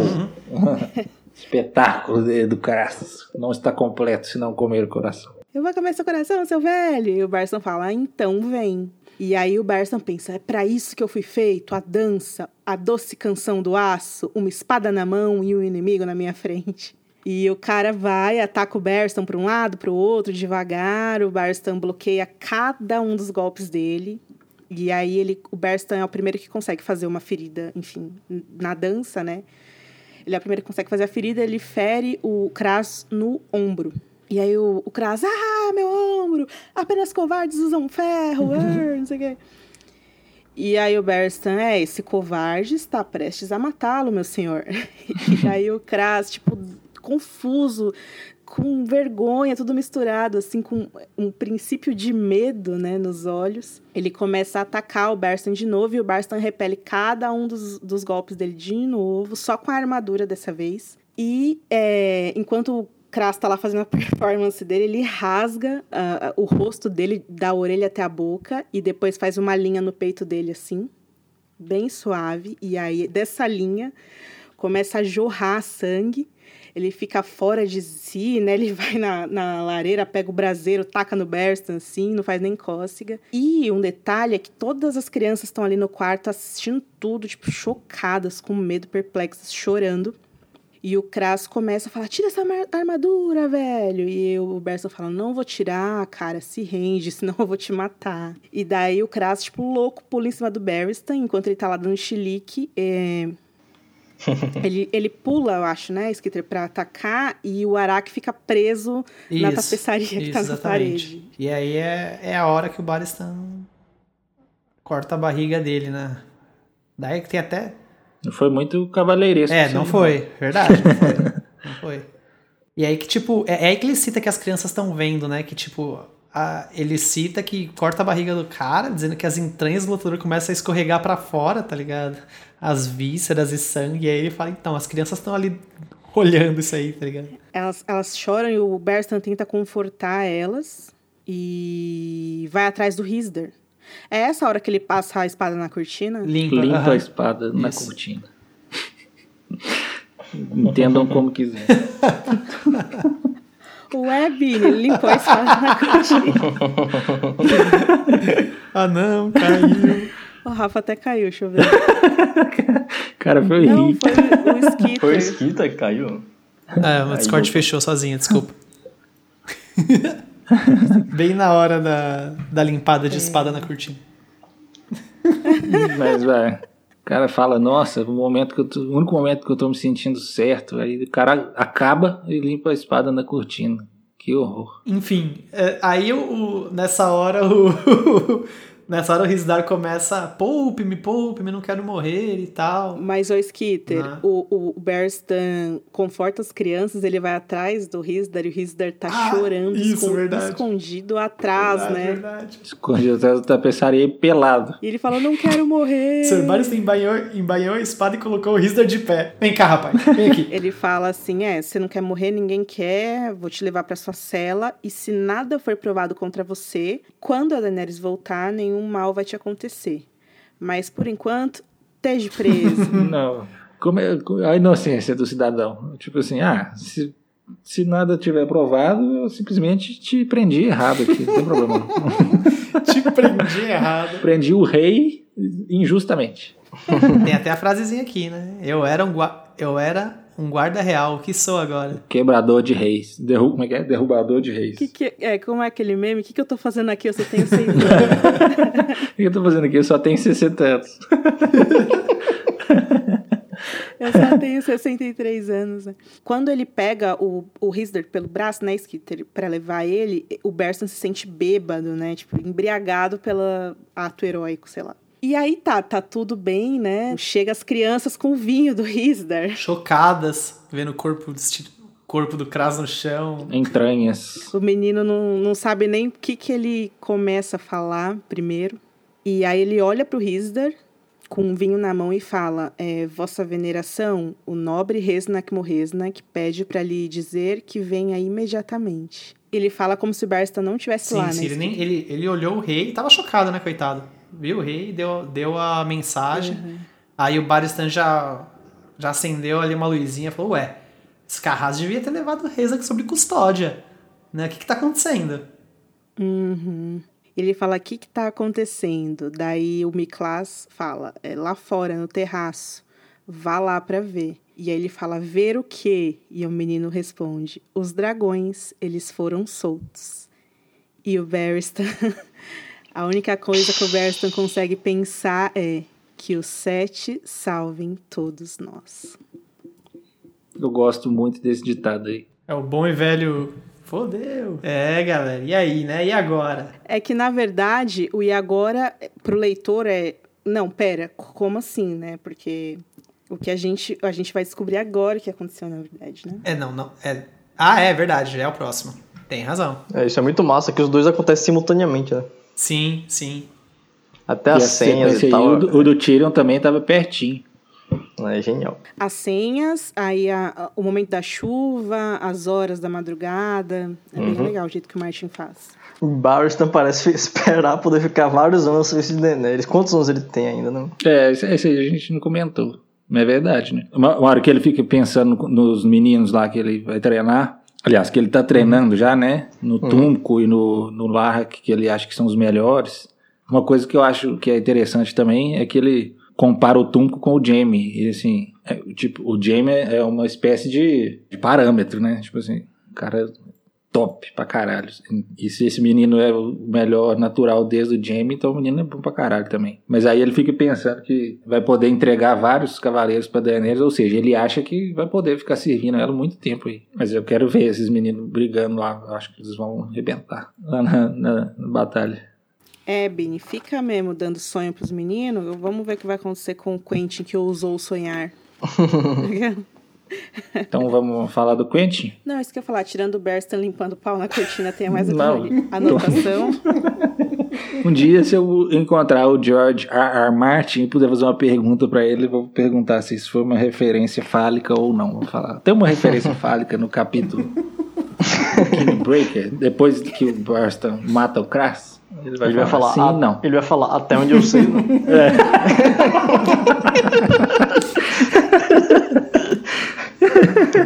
Ai, gente, gravar podcast com o menino é assim. Mas, olha, tem um, tem um, tem uma verdade nisso, porque o capítulo todo é ele tipo assim, não, porque eu fiz os votos, celibato, a mulher que eu amava morreu, se jogou, horrível. É. E aí mostra tipo qual é a dança dele, qual uhum. é a sensualidade dele, tudo isso tá no na hora sim, que ele sim. mata alguém, na hora que Não, é por isso, é, é, por isso que a piada tá nesse tipo, momento. Aquilo ali é o êxtase máximo dele ali. É, tipo, esse é, esse é o lance, né? O, o porquê ele tá nesse momento. Uhum, é. Esse é o gozo dele, como diz um professor meu que fica citando essa palavra toda hora no meio da aula. É, mas é, ele, ele se sente tonto depois, tem todo um, é. um êxtase mesmo, né? Então, postei isso no Twitter antes da gente gravar, falando que eu tava em dúvida se tinha essa referência fálica ou não, depois de ler o capítulo, aí alguém, o Richard Lucas, falou comigo assim, ah, é quando o Crass fala assim, then Crass came. Aí ele achou que era isso. mas ainda não tava na hora. Nossa.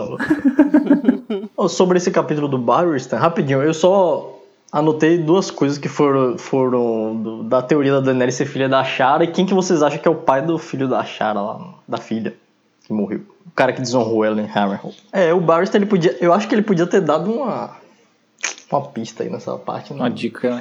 Uma dica.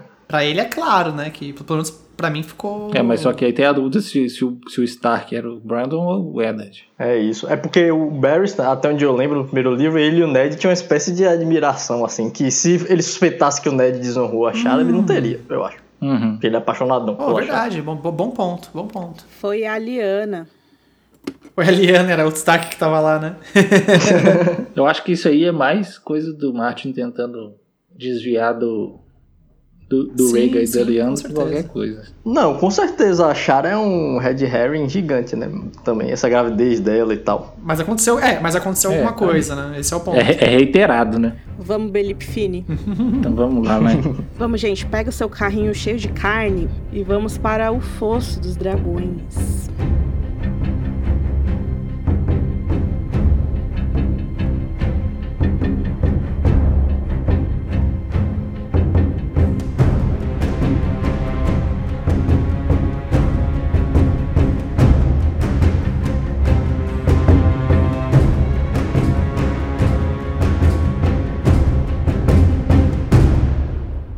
Gente vai para o capítulo agora, o Domador de Dragões, que é o quarto do Quentin.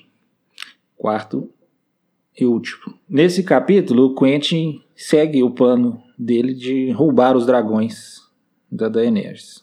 Com a ajuda dos soprados pelo vento, eles chegam ao fosso onde o Rhaegal e o Viserion são mantidos. Lá eles usam a palavra de código cão para os guardas da Bestas de Bronze, que também na verdade, são parte do esquema de derrubar o rei naquela mesma noite, é exatamente o capítulo que a gente acabou de discutir. Acontece uma confusão ali, quatro dos guardas são mortos e o Quentin quase é morto por uma lança. Ele, ele fica totalmente perdido ali. nessa briga e ele é salvo por um empurrão do Jerry. Mas no fim eles conseguem entrar, abrir o portão. Eles estavam sem chave, mas o Archibald fala assim: Eu tenho a chave. Aí ele pega o martelão dele, rebenta a tranca eles entram e descobrem que o Regal quebrou as próprias correntes e está escondido. Eles entram e descobrem que o Regal quebrou as correntes desde a última vez em que ele havia sido visto, quando ele ainda estava com as correntes. E o Viserion agora criou uma espécie de tocazinha para ele. Ele escavou a parede com, com fogo também. E o Viserion é atraído primeiro pela Bela Meres com a carrocinha de. A carroçona, na verdade, né? De, cheia de carne passa por, por todo mundo, mas ele fica atraído em particular pela Bella Meres porque ele reconhece que ela é mulher, ou seja, ele está procurando pela Daenerys. E depois ele tenta sair do fosso. E aí tem mais confusão ali. Eles acabam, mercenários acabam atirando e acerta o dragão. Tem uma confusão enorme e o Quentin acha que tem que domar os dragões de todo jeito, como ele tinha visto a Daenerys fazer com o Drogon. Ele leva um chicote, e aí, no finalzinho, ele chama o dragão pelo nome, ele tenta se manter composto, ele por um instante parece que ele finalmente conseguiu domar o dragão. Mas só que ele não contava que tivesse um outro dragão atrás dele, que é o Rhaegal, que cospe fogo nele e, e ele fica completamente em chamas. Então o capítulo na parte de ação ele é bem rápido, tem muita coisa acontecendo ali, só que desde o começo do capítulo, o Quentin está meio reflexivo, ele está meio pensando no que, que ele devia ter feito ao longo da vida dele. Ele lembra que ele deveria, pensa que deveria ter beijado as gêmeas Drinkwater, pensa que deveria ter visitado a mãe dele em Novos. É um paralelo com Barristan também. Com certeza, com certeza. Palavra, mas assim, parece que é palavra de quem já sabe que tá. Que vai dar ruim, sim. Para uma morte certa, é. Ele tenta racionalizar o ato corajoso dele, dizendo que a Daenerys queria que ele se provasse para ela, quando nada do que a Daenerys fez indica isso, né? Mas assim, é o que ele tenta se convencer para provar que a, que a missão dele era correta. O, no primeiro parágrafo do, do capítulo, Bini, é descrito que o Quentin fica se revirando nos lençóis, né? Tipo, tendo pesadelo, não conseguindo dormir, sei lá. É, porque ele está com com seus pensamentos de fogo e sangue. O que são esses pensamentos de fogo e sangue, né? Eu fico pensando que tem uma coisa sobre quando, quando o Martin coloca o termo fogo e sangue que é quase um chamado mágico, assim, sabe? É tipo código de para escrita mesmo, sabe? Que é para pôr você nesse estado mental de, de, dos dragões, assim, que é muito, enfim. E aí, engraçado que logo depois disso, ele fica, ele tá do lado de uma vela, ele, ele pega uma, uma taça de vinho e começa a beber no escuro, e, mas depois ele acende a vela e aí ele fica, fica colocando a mão na vela para ver quanto tempo que ele aguenta. assim, uma atitude completamente infantil, né? Quem nunca fez isso, né? Mas assim, o cara tá indo mexer com o dragão. A gente faz isso quando é criança, brincando, sei lá, queima a mão geralmente. E aí ele, ele tem um grito de dor ali, ou seja, já é o sinal de que a coisa vai esquentar. Eu não sei se é bem exatamente esse termo que o Martin usa no capítulo, que o Quentin fala que não quer morrer, tipo, você percebe uhum. que ele sabe o que ele vai fazer. Ele tem, ele, talvez ele é. não entenda o perigo, mas ele não quer morrer de jeito nenhum. É porque tem uma hora que o Jerry chama ele para ir atrás de uma das graças, que tem uma das graças que são espécies de prostitutas. E aí o, o, o Quentin rejeita e fala que a Daenerys não ia gostar disso. E aí o Jerry fala, você quer morrer donzelo? E aí o Quentin fala, eu não, o Quentin não queria morrer, não queria morrer, ponto. de jeito nenhum que ele queria voltar para Paulo Ferro e beijar as duas irmãs do Jerry, casar com a Gwyneth Ironwood. Queria que, os, que o, pessoal, o pessoal da comitiva deles tivesse vivo novamente, que era o Cletus Ironwood, o Will e o Mestre Kedre, enfim. E, e, durante o capítulo inteiro ele parece estar mijando nas calças. E, no, ele está totalmente perdido ali no meio. Tem uma coisa que, que é cita, né, da, da última, a única vez que o pai do Quentin seguiu o coração, que foi quando ele se casou com a mãe do Quentin, é. E depois deu errado, né? Outra prova de que o amor aí. Esse capítulo do Barristan aí, tipo, mano, um negócio de seguir coração nessa. Só dá certo no Yu-Gi-Oh! É. coração das cartas.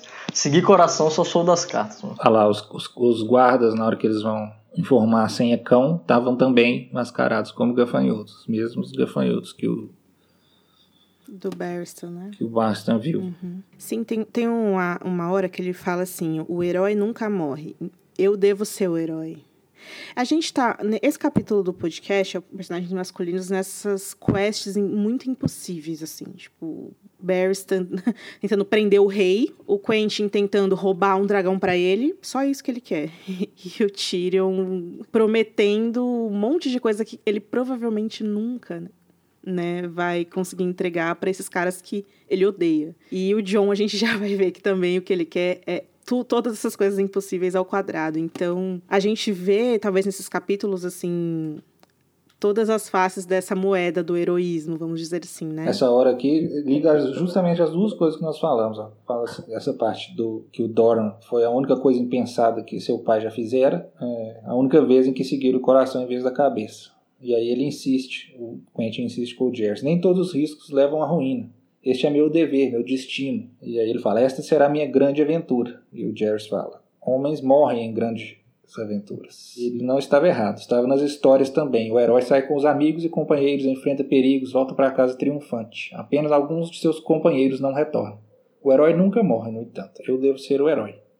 Tudo o que precisa é coragem. Aí eu lembro daquele texto que o Arthur lá do nosso site publicou também, que fala sobre a coragem e a a coragem né, do Quentin nesse capítulo e um comentário que eu fiz lá falando quanto a gente analisa às vezes o que é coragem e o que é estupidez de uma forma retroativa, né? Quando alguém faz uma coisa muito temerária e dá certo, a gente tem mania de aplaudir, como, nossa, ele foi muito corajoso. Mas se aquela mesma coisa temerária der errado, como era o mais provável, a gente muito facilmente fala, ah, ele foi idiota. Que burro. É, é que imbecil. Uhum. tem uma coisa que eu acho que o Garrys e o. Qual o nome do grandão?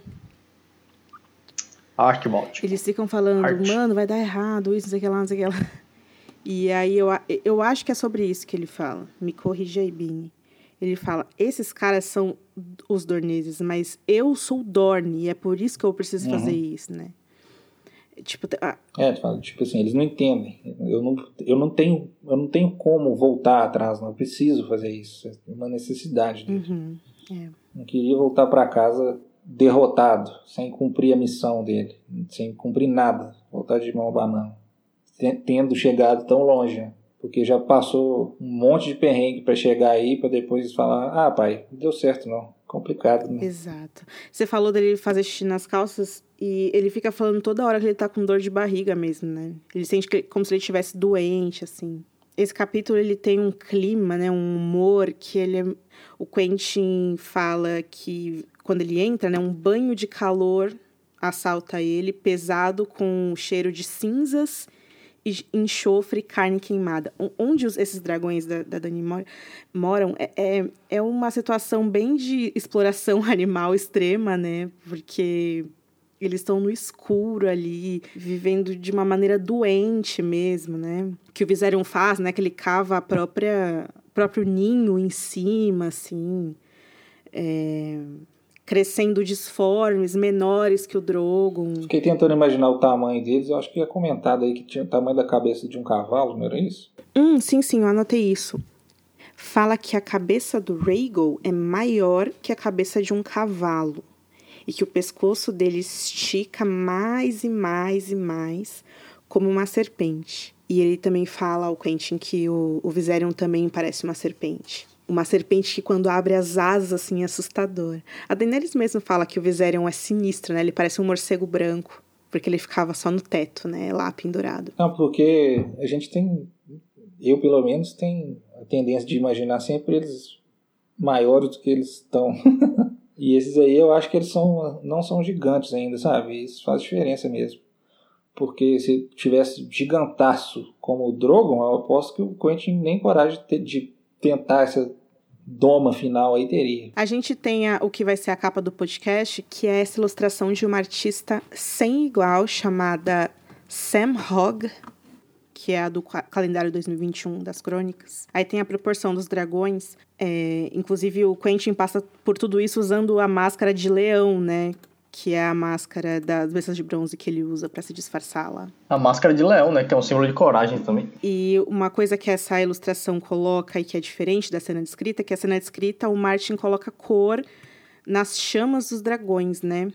O Rhaegal tem a chama laranja e amarela com veias verdes. É tipo um fogo mágico mesmo, né? E é esse o fogo que mata o, o Quentin. O tempo todo o Quentin fica com medo do Viserion. E é o Rhaegal quem, quem o banha na chama mortal. Martin contrapõe bem como eles é, são belos e terríveis e monstruosos na mesma medida, assim. O sentimento de medo começa pelo lugar em si, que é aquela escuridão total, e ele vai descobrindo aos poucos. E tudo ao redor queimado, assim, do lado de fora. O Rhaegal com os olhos de bronze brilhantes, as escamas verdes escuras. E o Quentin fala que são verdes como o musgo da... Como musgo nas profundezas da floresta ao entardecer e os dentes afiados, né? E o Viserion, os chifres do Viserion, os olhos como carvão dourado, o sangue dele que brilha em tons de dourado e vermelho quando ele é ferido e o Quentin falando, descrevendo o rugido do Viserion, né, que é assustador. O desespero, né, da Bella Meres, da galera ali, do Garrus, chamando ele Uhum. É tudo horrível, gente. É horrível. E ele deixa bem claro que ele não queria fazer aquilo. E é isso mesmo, né, que a gente falou. O Martin coloca. O Quentin sai para fazer a, a, demanda quando começa a chover, que é o mesmo horário que o, que o Barristan tá observando a cidade e vai tomar o banho dele e tal. Eles fazem as coisas na mesma hora, que é tipo na calada da noite. Para os dois, as coisas não saem como eles planejavam. Agora, eu acho que a gente pode falar um pouco sobre essa ideia. Eu confesso que, tipo, das duas primeiras vezes que eu li esse livro, eu realmente achava que, de alguma maneira, o Quentin poderia ter sobrevivido. Da primeira vez, eu acho que eu tive essa impressão de que quem foi queimado mesmo não foi ele. Foi outra pessoa que foi queimado e pensam que foi ele. E da segunda vez, eu achei que, de alguma maneira, ele ia se curar e ia ficar com sequelas, mas mas é que não tem como. O, herói não morre na aventura. é que não tem como. Se você lê o capítulo prestando atenção, eu queria falar uma coisa. Esses últimos capítulos do, da dança, eles são muito concentrados de informações, né? O, o do Berson que a gente acabou de ver, a quantidade de flashback, quantidade de coisa, os temas que a gente discute, uhum. discute nos capítulos do Tyrion, que são muito polêmicos e tensos e é, frágeis e fortes ao mesmo tempo, ou essa banho de água congelada que a gente toma. Eu não sei se essa, esse termo se, se, encaixa com o que aconteceu com a leitura do, do Quentin, né? Mas. É, Ele queria. Esse, essa, esse luto. A gente não tem tempo, essa que é a verdade. No final da dança, a gente não é um livro exaustivo emocionalmente. A gente não consegue digerir as questões emocionais que o livro precisa que a gente consiga lidar. Então, talvez seja por isso que. Como a gente geralmente lê esse livro pela primeira vez, logo vindo da porrada que é o terceiro, e claro, o quarto também tem uma arrefecida de ritmo, mas assim, eles são os dois vistos como um só, até por quem não, não faz a leitura conjunta, eles têm um tom similar, né? Uhum.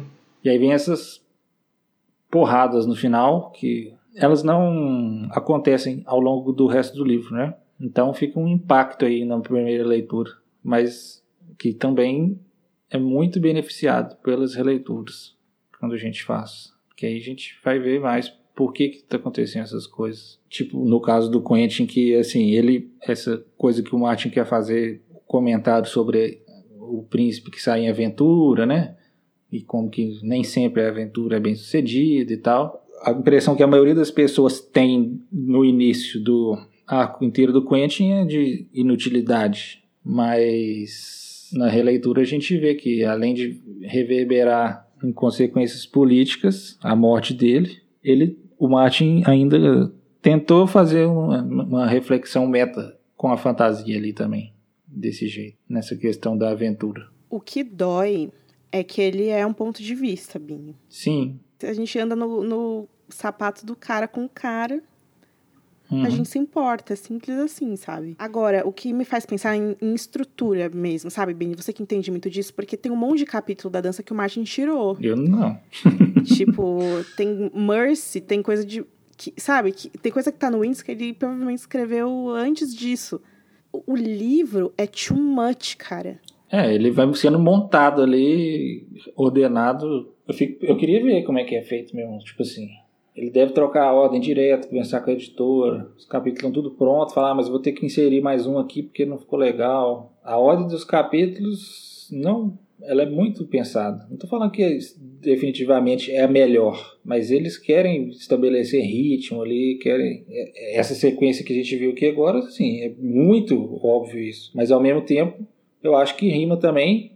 Eu detesto essa palavra, rima, nesse sentido, mas estou usando. Com a com o próximo também, sabe? Um morrendo pelo fogo e o outro vai morrer ali de outro jeito. Ele escreve muito sequência do mesmo personagem, né? Então depois ele ordena. E talvez aí deve ordenar e falar, ah, então já que vai ficar nessa ordem, deixa eu mexer aqui para fazer combinar com não sei o que. Então, eu penso que eu fico criando essa fanfic na minha cabeça, sabe? Que é desse jeito.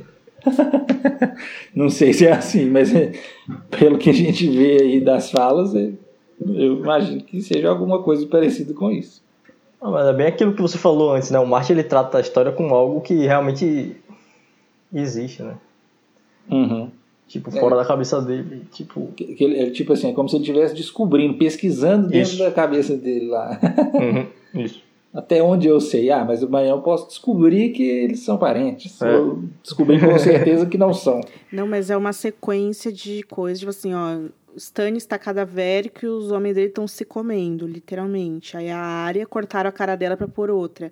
Aí a Cersei tá pelada careca. Aí a Daenerys saiu voando. Aí o Quentin morreu. Aí o Barstan prendeu o rei.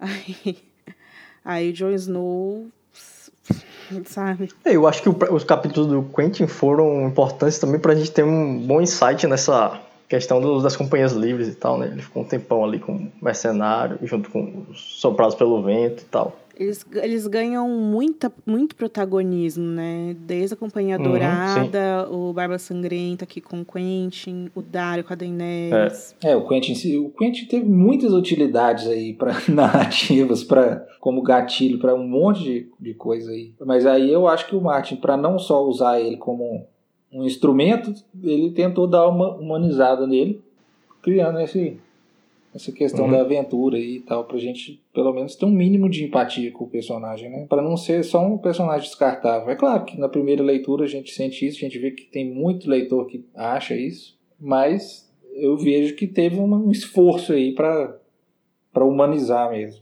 É que eu acho que também parte muito da nossa esperança de que às vezes, a, a, não sei, às vezes eu acho que eu gosto do Quentin não só. Da primeira vez que eu li, eu gostava do Quentin não só porque eu gostava dele, mas porque eu via nele a esperança de que ele fosse realmente tirar a Daenerys dessa treta uhum. que ela tá aí, sim. botar ela no foco é, sim, dela. Essa esperança que todo mundo tem quando tá. Quando tá. Quando vê ele a primeira vez, né? Vê ele chegando e tal. E Falar, beleza, ó, até que enfim, bora, vamos lá. É, a chance dela, Dornês aí, vai lá, chega lá. Quando a gente conhece a Ariane é um deslumbre, né? E aí a gente fica, caramba, vamos lá, esse plano vai rolar, sabe? Ele uhum. joga esse vaso, só pode é. dar certo, né? Sim. Sim, exatamente. a morte dele também, sendo vista, ele tendo um ponto de vista e tudo mais, ela vai repercutir depois, claro, em Westeros, provavelmente e tal. A gente fala um pouco disso já, acho. E vai falar de novo. Mas eu acho que quando isso acontecer, para o leitor, vai ficar mais claro que as coisas não são unilaterais, assim. Ah, Quentin e Dorne foram idiotas, não tinha como a Daenerys sair e pronto, sabe? A gente vai ver. Não, Dorne tinha seus motivos, o Quentin tinha seus motivos. Teve uma espécie de mal entendido ali, era uma situação impossível que causou isso. As coisas não são. Nem tudo dá para resolver de um jeito satisfatório para todo mundo. O cara chegou atrasado, o cara morreu pelo dragão do Daenerys, vai chegar tudo isso, né? Lá em Westeros. Dora não vai ficar feliz, ele não vai entender, falar, ah, mas ela já estava casada, mas estava casada com um cara lá, um Rizdar, um Harzu qualquer lá. Para mim nem ninguém, né? Porque se a mulher quer ser rainha de Westeros, por quê então? E assim, é. isso. Pra, pra, não estou falando que ele está certo, mas assim, é totalmente compreensível que ele pense assim pelo ponto de vista do Ornês. Sim, sim. Mas, mas independente de ele tá casado, dela tá casado ou não, né? Tipo, acho que não vai ser nem esse o lance. Ele morreu queimado pelos dragões, tá ligado? É, sim, claro. Ele foi burro? Talvez, sim. Corajoso? Também, talvez. Mas o fato é, o dragão do Daenerys matou Quentin Martel. Acabou. Exato. E assim, exato. se isso fosse visto só pelo ponto de vista do, da, do Barstan, da Daenerys, ou de quem é pró-Daenerys, seria muito fácil julgar como um idiota, né? Ah, mereceu também. Burrão chegou atrasado aqui. Pô, não dá, né, cara? Me ajuda aí. Mas como não foi feito desse jeito, vai, vai ter essa visão que é o que a gente, uma das coisas que a gente mais gosta, que assim, não tem absolutos. Agora, eu fico pensando no Doran, assim, vai ser, vai ser o pior dia da vida dele, cara. Ele veio com esse negócio do fogo e sangue, sabe? Doran queria vingança, justiça, fogo e sangue. Ele fala isso para a filha dele. Ele fala para ela que o Quentin foi para Essos para trazer de volta o desejo do coração da casa Martel. E o Quentin ele fala, é... ele se arrisca porque ele não quer, ele não quer ser visto como uma falha, né? Ele até fala uhum. isso, ele não quer que Dorne lembre ele como alguém que falhou. E aí o Garrus fala, talvez não lembre da gente de maneira alguma por algum tempo. Ele vai, ele vai ser lembrado de algum jeito. É, esses dois que sobraram aí da comitiva do. Será que eles vão perdurar na história? O que será que vai. É, tem mais um capítulo aí que a gente vai ver. Tem até uma surpresa interessante, mas vou deixar pra lá. O Podcasters dessa semana fica por aqui. Eu, Rafa Benício voltamos na semana que vem. Ou mais cedo que isso, quem sabe. Para leitura de mais alguns capítulos do finalzinho do livro para vocês. É, esperamos vocês lá em www.gelifogo.com com seus comentários, a opinião de vocês sobre os capítulos, sobre a nossa conversa, sobre os sentimentos que vocês têm em relação a essas histórias que a gente relembrou aqui no episódio de hoje. Eu espero de verdade, do fundo do coração, que vocês tenham gostado. E é isso. Ou no Twitter, arroba. Um beijo enorme e fiquem bem. Tchau, tchau.